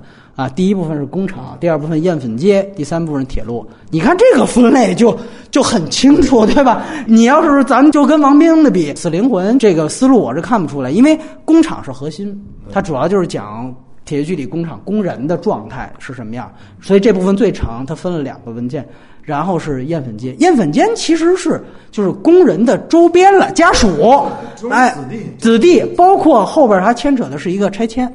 对吧？就是说我其实是一个呃，除了他妈下岗之外，我还有另外一个事儿，去去描述这种震荡。然后到最后，铁路其实有点总结的意思，因为铁路也是它三部分最短的嘛，一个多小时。它主要实际上因为铁一区它自己那铁路能串起的所有的厂子，也是借着才铁路工人去整个就着所有厂子转了一圈。然后其实它是时间上、空间上，因为时间上它也有零一年的素材是它最晚的素材了嘛。其实也是有一个整个时间空间上一个总结，所以你看那个片子的组织是非常的具体。对，组织的话就是别人能给他总结出来的那种物理上能穿起来的东西。啊，对，那也当然相对是容易一些的。容易，就现成有的他就能做，现成没有的难点他就难点哎，这这这东西的话，就是就是一个什么，就是一个思维方式问题。因为越是理越是感性的去接触。对吧？这样的人，他往往就是说不好去做理性的这种就是规划，没错，对吧？他也不不愿意去挖掘。这样的话，那个空间感本身就已经能够形成这种就是结构的时候，他就省事儿了。对对，对我我看这个片子的时候的话，就是真就是发傻。就是发呆，就是基本上是一个发呆。其实没有没有，因为我这个看电影水平低，对吧？别别别，你就说就事儿，说事儿就行。这这不是谦虚啊，就是就是啥，就是真的就是从头到尾发呆，因为看的时候也年轻。但是能看进去，能看得进去，对，就不像不像这个片子，这片子我操，做心理准备，那这真是做好心理准备。你你已经跟我说了，说是八个小时，四个片子，我下完了之后往那儿一坐，那我就只能在这地方，我操，是这样子。他们在说这个铁区不一样，铁区的话看的时候，它确实变化很多。就其实我别的都不说了，就是变化。然后还有一种那种那个中间的那个带的那种情绪，他情绪其实还是起伏还是有的，不是不是从头哇操一条直线这这这么拉下来的这东西，就感觉上的话，真心说没有特别多的可说的。王明的那个时候的话，觉得就比如别人说，哎我操这特牛逼，特牛逼，赶紧看，看完以后我操啊是这样，这不就是下岗工人吗？当时就就就就这么个概念，就是看下岗工人的这么一个东西。然后后来，本身对于因为我不是所谓的工业城市出身的啊，所以感同身受的这个感觉没有那么强。然后这个片子也以以及就是何凤鸣的话，我觉得我认为他真真正正是一个就是感性引导的人。嗯，之前我有一个就是小兄弟，他跟王明拍过哦啊，给他当当过助理，然后一直在那儿弄。他就是说说让他干的事儿是什么，把机器放在高速公路上一支，然后开始一拍拍六个小时。然后还有就是到什么青海和甘肃交界那地方有那废弃的油井，啊对，啊看油井的原油原油啊，对，看油井的那个，对他上那儿去拍过十，四个小时，对对对对是你你兄弟拍的啊，他去，他跟着一起去了，我就觉得他不是一个就是那种就是非常理性的，能够去做这种结构的那个，就是社社会学的那种结构结构区分的那么一个人，就艺术家的那个，艺术他家思路。对来汤姆来聊聊这事儿。因为我生活这跟铁西区那关系太太近了，家离那个沈阳非常近。我不是在棚户区啊，但是我家也是那个工人家庭嘛。看这片儿是有痛点的，经历那那那个整个那个体制改革嘛，对那个家庭的影响，对我的记忆来说，我那时候还是一青春期的呃人嘛，然后我能记住是那个非常具体的家庭关系，包括你跟那个你跟亲亲属的关系，因为有一天你忽然间变穷了，什么或者别人也没钱了，大家都没钱了，开始暴露很多奇怪问题，那时候想想不明白，那时候大人不会跟你聊他自己的事儿，嗯，对你忽然就能知道那大人是个什么状态的时候，就是你还能你能明白一点那那时候。然后当时我到现在也很喜欢艳粉，就是艳粉节就拍那些就小小流氓那个阶段，哎对我我喜欢那那个很生猛。然后你说我我第一次看那片儿的时候，然后我是我是觉得我操，因为那个跟我生活就是真的太相似太相似了。我有一大群那样的朋友。然后那时候我们真觉得自己在一个很小的范围里，我们觉得自得其乐那种生活。但是有一天我跳出来，我看那片子里的时候，我说操，他们也只能自得其乐，那就属于那你放在社会上是人嫌狗不待见那种，那一群人就是就是一群这小流氓无产者。你看他那些气球什么飞了，他他还能吵吵半天，啊对对对，能耗费他半天的时间去扯这个，就就这事儿，那就一直聊到晚上，就说这败家娘们儿，是吧？是吧？就就是那种。然后我想那时候差不多，然后那个给人写情书，写情书啊写情书，然后我操，那我那那真是太贴了。然后我我那时候就是觉得有人愿意拍这样的东人嘛，就这这群人已经很不容易了，而且拍完是一个真实呈现的，对这个是挺的，他没没修饰什么，然后那个说话那些脏话，就是那东北那些脏，就是大部分是他都不觉得是个脏话，对他他说话就那样，我必对对我就我就正常生殖器啊呃，对我就必须得说了。然后包括男孩儿女孩儿，他的那种那种表现，那种就无望，你知道吗？那时候那时候人就是无望。你说那那时候拿什么？就是有，我记得里面是有聊到理想，其其中有一个是聊到理想，大家都他妈的乐的不行了，什么什么理想了？就就是那那时候，其实我大多数的就是同龄人是是在那种状态下生生活的，只是后来后来有些自觉的或者被家庭逼迫重新学习的，大多数就是他们多数就都是那样。对他从燕粉街就是演到工厂，他的生命是从艳粉街那群人，就是我我同龄的人，后来他们变成工厂里的主人公，啊，就是他们是那样的一个对，然后。对我我我是非非常喜欢那那那片子，对也也是我第一次看到看到那样片子，就没有没有美化人的生活，但是但是同时跟我的生活是是非常非常接近的。你像双雪涛也写那个艳粉街，可能我们就是家乡里记上鞍山没作作家，就 就沈阳作家大批崛起，这给家乡做一广告。有些都是同龄人，差不了几岁，然后他们在描述他们的青年时代或者他们的一些想象的时候，我就是能你就我能体会到一点那想象的根基，呃，也能知道他写的一些真事儿的一些场景，甚至你。生活中一定会有那样的一个朋友，就即使他是写小小说虚构中，所以我是喜欢那一类的，包括父辈那些。那那中国人对父辈，这是因为父爱如山嘛，就是一定是父亲是那种形象，父亲节怎么怎么样，就是你呢，你在那片子很容易看到父辈的一些卑鄙，对对卑鄙和不对垮的，就是他全是崩塌的，就是在那种现实面前，更别提教育子女的子女就是一放养状态，然后你小孩也无望了，而家庭的教育，你看那小孩故意惹大人的时候，他们其实是是种反抗，就是你的家庭关系，就是你父辈这已经不被我信任了。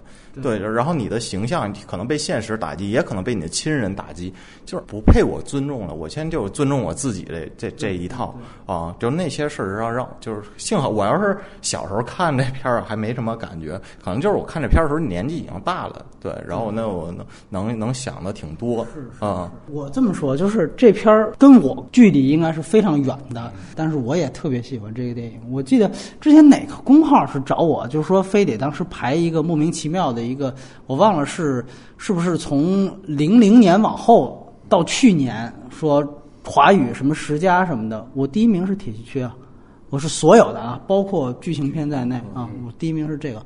我现在应该也不太会变，我觉得这个就是《青年上河图》嘛，就是我觉得它完成了纪录片能够完成的所有的意义，都在这里面出现了。就像小五在剧情片里面的意义一样，就是在这之前中国人没人这么拍电影。你可以这样说，就是铁西区它其实记录了就一个时代的灭亡，一批人最后的那点儿精神状态，就都在这里边全都有了。亲近的一对社区嘛，对吧？对对，就是社区，就是厂矿，厂矿社区社区这个社区，就是这种状态的话，你之前拍的那些电影也好，就《霸王别姬》也好，说实在的都不是社区甚至连个群像都算不上都他妈是个体，对吧都是个体？都是个体。就是说白了，呃，什么叫说一个时代解体，或者什么下岗潮代表了国有体制的解体，这是很抽象的东西。但是真正把所有的形象都完整的表现出来了，就是铁剧的东西。而且我这么跟你说，最近几年，就是我在之前聊那些电影的时候也说过，就是大批现在开始出现了反映下岗潮的剧情片。啊，我们说从那种说包装成青春片的那种董子健的那个那那那种片子，就是巴少年少年巴比伦，也也是很有名的小说改编畅畅销小说。然后包括像那个拿到台湾金马的八月，啊，当然那个是内蒙古，但是其实都是场院体制。包括像黑黑处有什么，以及那个去年段奕宏演的那个啊暴雪将至，就是大批量的出现这种对于场院体制的，有些其实也是在反思，有反思情绪，也在有批判情绪。我说，我当时说一句话，我说这些所有的电影啊，都是铁西区的徒孙，这都是他们的衍生品，都是他们的徒孙。就像你说，没有浩劫能有辛德勒名单吗？那不可能。就是他其实就是这个东西，现在学界轰动了，然后受到了最牛逼的那几个大导演也算精英人士嘛啊！我操，告诉你，啊，这他妈有个人拍出了这个东西，赶紧去看看！我操，这个行啊，咱们怎么把它通俗化一下吧？怎么把它给弄成一个？说白了，我这儿给你摆座金山，然后我。挖出一个金矿，我打磨一下，我给你一个周大福，这就是你们看到这些周大福，觉得哎太牛逼了什么？我告诉你，那后边有座金山，这个金山叫铁西区，其实就是这么一个概念。就是这个东西，我觉得是相当相当牛逼，这也是王兵自己的第一个。这个我觉得就是属于姜文说什么太阳，就是上帝送给我的一礼物。我觉得是这种神作都是上帝就碰了你一下，也就一个后边呢没 没碰你，对，但是那一块是上帝碰了你一下，就是其实说白了，他就是。那样的一个丰富度，就是你拿着机器进去，你稍微注意一点儿。那时候他可能北电刚毕业，还注意一点儿，你把这东西呈现出来，这东西就是你的。这个确实，但是我觉得也基本上做到以点带面。就像你提到的，从工厂到艳粉街，我当时就说：“我说我看哪怕是《白日焰火》的时候，廖凡当影帝那角色，就是那种人物状态，你都能够从这个体育剧里边，这就是哪一个部分的谁谁谁。那个段奕宏他就是哪一部分那谁谁谁。你们所有的状态演的说再牛逼再好。”也就是他们那里面的几分像吧，我们说七分像那个六分像，哎说，实在的，就是这种东西吧，对于这个体制来说的话，叫负面的这个东西，它的所有信息的保留，都是日后的这个作品的一个母体或者说蓝本。嗯，对，嗯，就像咱们说，我我我我一直说说历史剧为什么拍的不好，就是因为咱们的导演也好，还有这编剧的话，其实对历史没有想象能力。嗯，他不知道这个东西是啥，然后他也没法想象说，哎，好，这个东西的话，它可以当个原型，然后我现在编一个东西出来。你没有这个想象的能力，那好，那下岗潮进，哎下岗潮进，然后这真有一个真有一个，然后他上里边去直接去抄。但问题是，你要说说他自己有没有想象能力，他并没有超越这个东西。对，所以很多就是说纪录片最大的价值其实在这儿。是然后我觉得就是说，为什么说他现在这个东西拍的远不如那个里边有一个原因，远不如铁西，远远不如铁西。我觉得有一个很重要原因就在于啥？在于他可能认为就是这些讲述现在的这一部分信息对他来说已经足够震撼了。嗯，就是站在他的角度来讲的话，他可能没有办法，就是把这个东西再去作为一种记录的更强的保留。呃对，因为他六十年代，他应该是直接拿机器去夹边沟拍，他想的是那他没那个机会嘛？对对对对对，出生了吗？出生了吗？没有，对吧？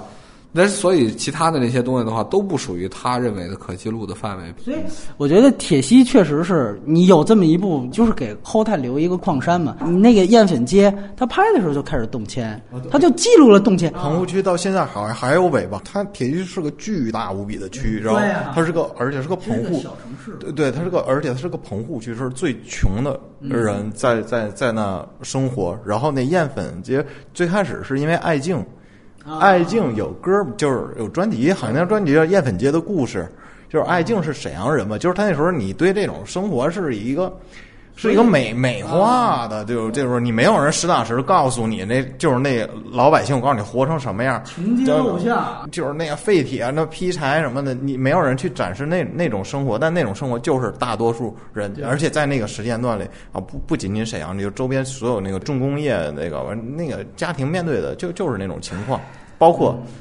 那个暴力，暴力开始犯罪，暴暴力横行，因为那犯罪率会直线上升的嘛，尤其青少年，他不是阳光灿烂那种，因为你真的无事可做，你上学无用。嗯，就是在在东北，东北本来不注重教育，但是你好多人就是初中退学都没有理由，不是说我要混社会没理由，我就我就不想学了。我对我对我不想学了，我就退了。对，就是然后你导致那个街边那青少年暴力特别多。我记得前两年还有一篇，就是也是被疯传，但是马上被删了的，就是也是谈东北的一篇文章，好像就是去年年底嘛，就是谈东北怎么样，包括还提到哈药六厂那个事儿。看媒体的文章，包括还有像这种演讲，其实也都是铁西区。它里边提到一个细节，他就说当时《古惑仔》是实实在在的，正好在下岗潮那时候，就在这个东北，就你提到的这种呃，我流氓无产者里边，就成为了一个我操，就是完全膜拜的对象了。你注意到铁西区里面，你最后给那个最后一部分铁路工人那家里边，他那墙上贴的就是什么陈浩南、什么山鸡哥，就是《古惑仔》。就这种全都最后，你其实发现全都在他这个记录的文本里面是是能找到的。你看那些少少年的状态是就是对的，然后少其实少年巴比伦那我我都觉得那是那就是那就是小小说影像化影像化。对对，他那《少年巴比伦》那那确实是以前也是好作品，但是你就是小说影像化，但是说你真实那种少少年的状态，我我觉得就是铁西区就是有点儿我他不是直接对比的阳光灿烂啊，但你对那个少年状态是准确的，因为他真的无所无所事事。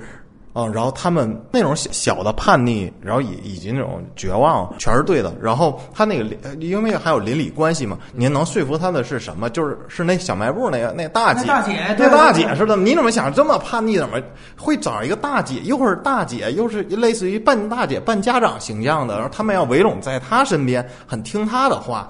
就是他他是那么叛逆的，跟大人作对的人。呃你看那那个状态特，就是而且那个是。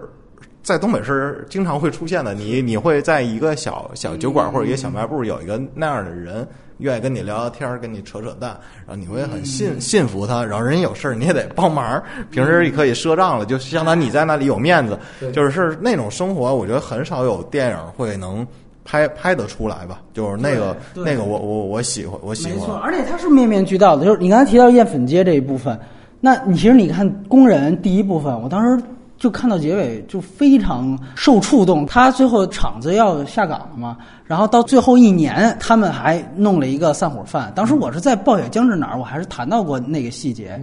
不是散伙饭，还是过年饭。领导还在那儿强行的在那儿说一些面子上的话、官话什么的。完了之后呢，就说那最后咱们就卡拉 OK 吧，卡拉 OK。完了就是当时刚出来就是走进新时代。完了就是说那我那个有一女会计跟领导就唱一个走进新时代，然后王冰的这镜头就推到他脸上，推的是一大特写，你就看他唱的那个词儿，他自己脸上的那个样子。我操，就是他自己也不信这个东西，然后他在那儿唱。我他妈这镜头一推，这所有的就是那种你提到的小绝望，它是隐含在背后的，表面上好像都还是该干嘛干嘛呢，其实所有的东西全都垮塌了，就是那种感觉是你只能看，不要快进的看，它才能传递给你的东西，金玉其外，败絮其中，那个败絮其中那感觉特别强烈。那个确实是，我操！你先想起来还很震撼。包括原来你提及那个乔塞斯库死之前那个，到那儿你要有一个纪录片的导演在那儿，那绝对是神作。包括香港那个就是回归的那一天，你那儿要是有一个说真正的一个纪录片大师放在那儿，那绝对是好作品。但是很遗憾。只有王冰在那样的一个时刻在那儿倒了，但是也万幸的是还好，就是为那个时代留了这么一面镜。作品中就这这部就扛鼎就够了对扛鼎之作，你以后封封山也足够有历史地位了。别的其他你怎么弄？你比如说其他城市，像北京，北京说实在的，八十年代和九十年代北京的话，那变化多多大？哎，对、对吧？也也没有了，没有一个也没留下来啊。当时我去那个西城那边，就是拆拆拆迁、拆房子、拆那四合院儿，那个什么呀，他是文管所还是什么玩意儿？我操，我忘了。我去的那个是一单位，你知道，就是门墩儿堆了多少，和他妈山一样。嗯，门墩儿还有那门槛就那些东西，那都是当年老的东西。就这玩意儿的话，他一下子几铲子，呱就给你干光了。干完了之后的话，那门墩儿你不知道是明朝的还是元朝的。说实在的，就搁在那儿，然后一堆一堆，就跟垃圾一样，就往这一堆。这这这变化的话，没人没人去记录啊，对吧？吴文光开始他们去记录有关于北京的，但是对，但是就是也稍晚了一些，对，所以你这么说，铁西区就特别重要，也加上铁西区它很有代表性嘛，对，就是不是说好像那个八月说的是内蒙的事，其实就场院体制，它实际上是一种体制的解体，其实是一个大家庭啊，那个东西其实是一个，那他妈是一种就是群居生活的一种生活方式，整个解体的过程。我操，那个确实太具有你，你要找一个学社会学的看，他也会他妈。就觉得这东西太牛逼了，对，还是得说王冰导演。你看他最后，其实他一个人，这是真是算他妈一个人扛起了共和国的半个历史的责任感。就是说我从反右，我他妈加边沟，我一直干到这个国企下岗潮。就是说，其实他都是在用他的，而我们大部分主流的电影人是不不他妈关注这个的，就也也关也不 也不明白，也不明白，就是就是对，就是王明导演是感性认识，也是认识，也是人家也认识了，对。对对，所以这个最后说回来也确实是挺了不起的一件事情啊。呃，三姐最后因为你也看过何凤鸣，你再聊聊这个这个片子当时，因为也是其实他是算中国为数不多女优派 是这么给介绍的，对，但是我不爱看。嗯何凤鸣那片子的话，我不爱看。他就以那样的一个单独讲述的那个方式，嗯虽然呃，咱咱得这么说啊，从不爱看的区别来说的话，比现在这个。这个这个这个，哎哎，可看度还是高。当时还是真是坐着能看，能看下去，但是一点都不爱看。我不喜欢这样被人家就是一个，比如说一个人讲述，然后你牵着我鼻子走的这样的这个行为。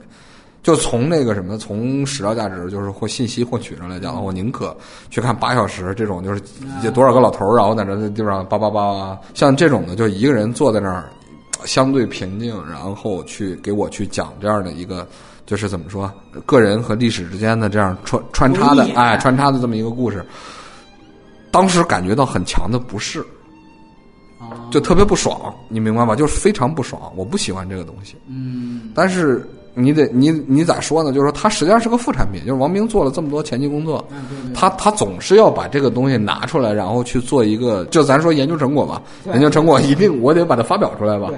他发表，即便不完全，它也有价值，它也也是有价值的。但是我我自己个人观感的话是不喜欢，它有很强的这种就是讲述的时候，就有很强的，就像那个 TED 似的。我我要我要讲这个就是讲讲述技巧，有主题，我要引导你，然后从什么地方到什么地方，这我特别不喜欢。就其实就是在这方面，这个这个片子《死灵魂》更好一些对对啊。对，比那更好。但问题是呢，你让我说踏踏实实在这地方坐下来，然后一直看下去的话，那个技法或者说那个更管用啊对形式感比这强形式感比这强。所以这是人就是贱嘛，对吧？那就很难。就为什么我说我老提浩劫，因为那个朗兹曼先生也刚去世，那个就很难得。就是我既充分的调动你真的坐下来看，但同时我不是靠猎奇的技巧，就说吧，考验你的技法。因为最终我们回归到一点，你再说文献价值大，那电影它也是一个艺术媒介。对对吧？你一定要有这个艺术价值。你会注意到，就王冰导演呢，他现在这几年他拍的这个作品是格外多。对就是今年除了这一八小时的，他一个上海青年还没出来。然后你像去年还有一个方秀英，那个短，他讲的是一个就是女女女工最后那么几天弥留之际，那也是弥留之际。然后前两年有一次柏林我还看到过德昂，就是那个跟缅甸那个题材是很，他是讲的德昂族，他们不是缅甸战乱，然后逃到中国边去，他跟着他们去了一段儿，呃，这你看也是很有人文关怀，他关注这样一批人，然后马上又到，因为他前几年一直活动都是在云南题材，还有苦钱，然后他呢，其实你会呈现出就是每一部都超长。完了，每一部超长吧，这有的时候还一年一部，一年两部，就是那你可想而知，他这他这每一部的他这素材，他硬盘得多大？硬盘得多大？一方面就是他也没办法做到特别的细致和精细。王明导演他其实还是有他自己的关注的，尤其我觉得另外一个也可以向大家推荐叫《三姊妹》，因为他讲云南的留守儿童，像海老鼠的云南人嘛，另一个嘉宾，他甚至说，他说那个片子的就整个摄影风格、构图是伦勃朗的画作的这种质感。呃，虽然这个夸张，但是我个人觉得确实那东西是很讲究的啊。这个我觉得很推荐。包括另外一个就是刚才提到德昂，有几个镜头那真的拍得非常漂亮。所以我是就觉得他完全是在这些方面他没有时间精力去构思这些事情，他完全可以做到这些。像原油那样的片子，他后来还说这叫装置艺术。个人觉得就是说白了，他有的时候确实是他不想剪辑。他不想整这些素材了，然后他直接把素材堆上去，包装成一个装置艺术。这种东西呢，就是作者的一种说法，玩玩点概念，我觉得那就是另外一回事了。但是，呃，我觉得如果大家想去了解王冰导演，嗯，就刚才提到那几部是更值得去看的，因为他哪部都很长。嗯，当然你最全面了解是把每一部都看，我也没有每一部都看，但是我觉得就那几部，包括像三姊妹，这个都是在日本都发行 DVD 啊什么的都是有的。我觉得是，确实是他最好。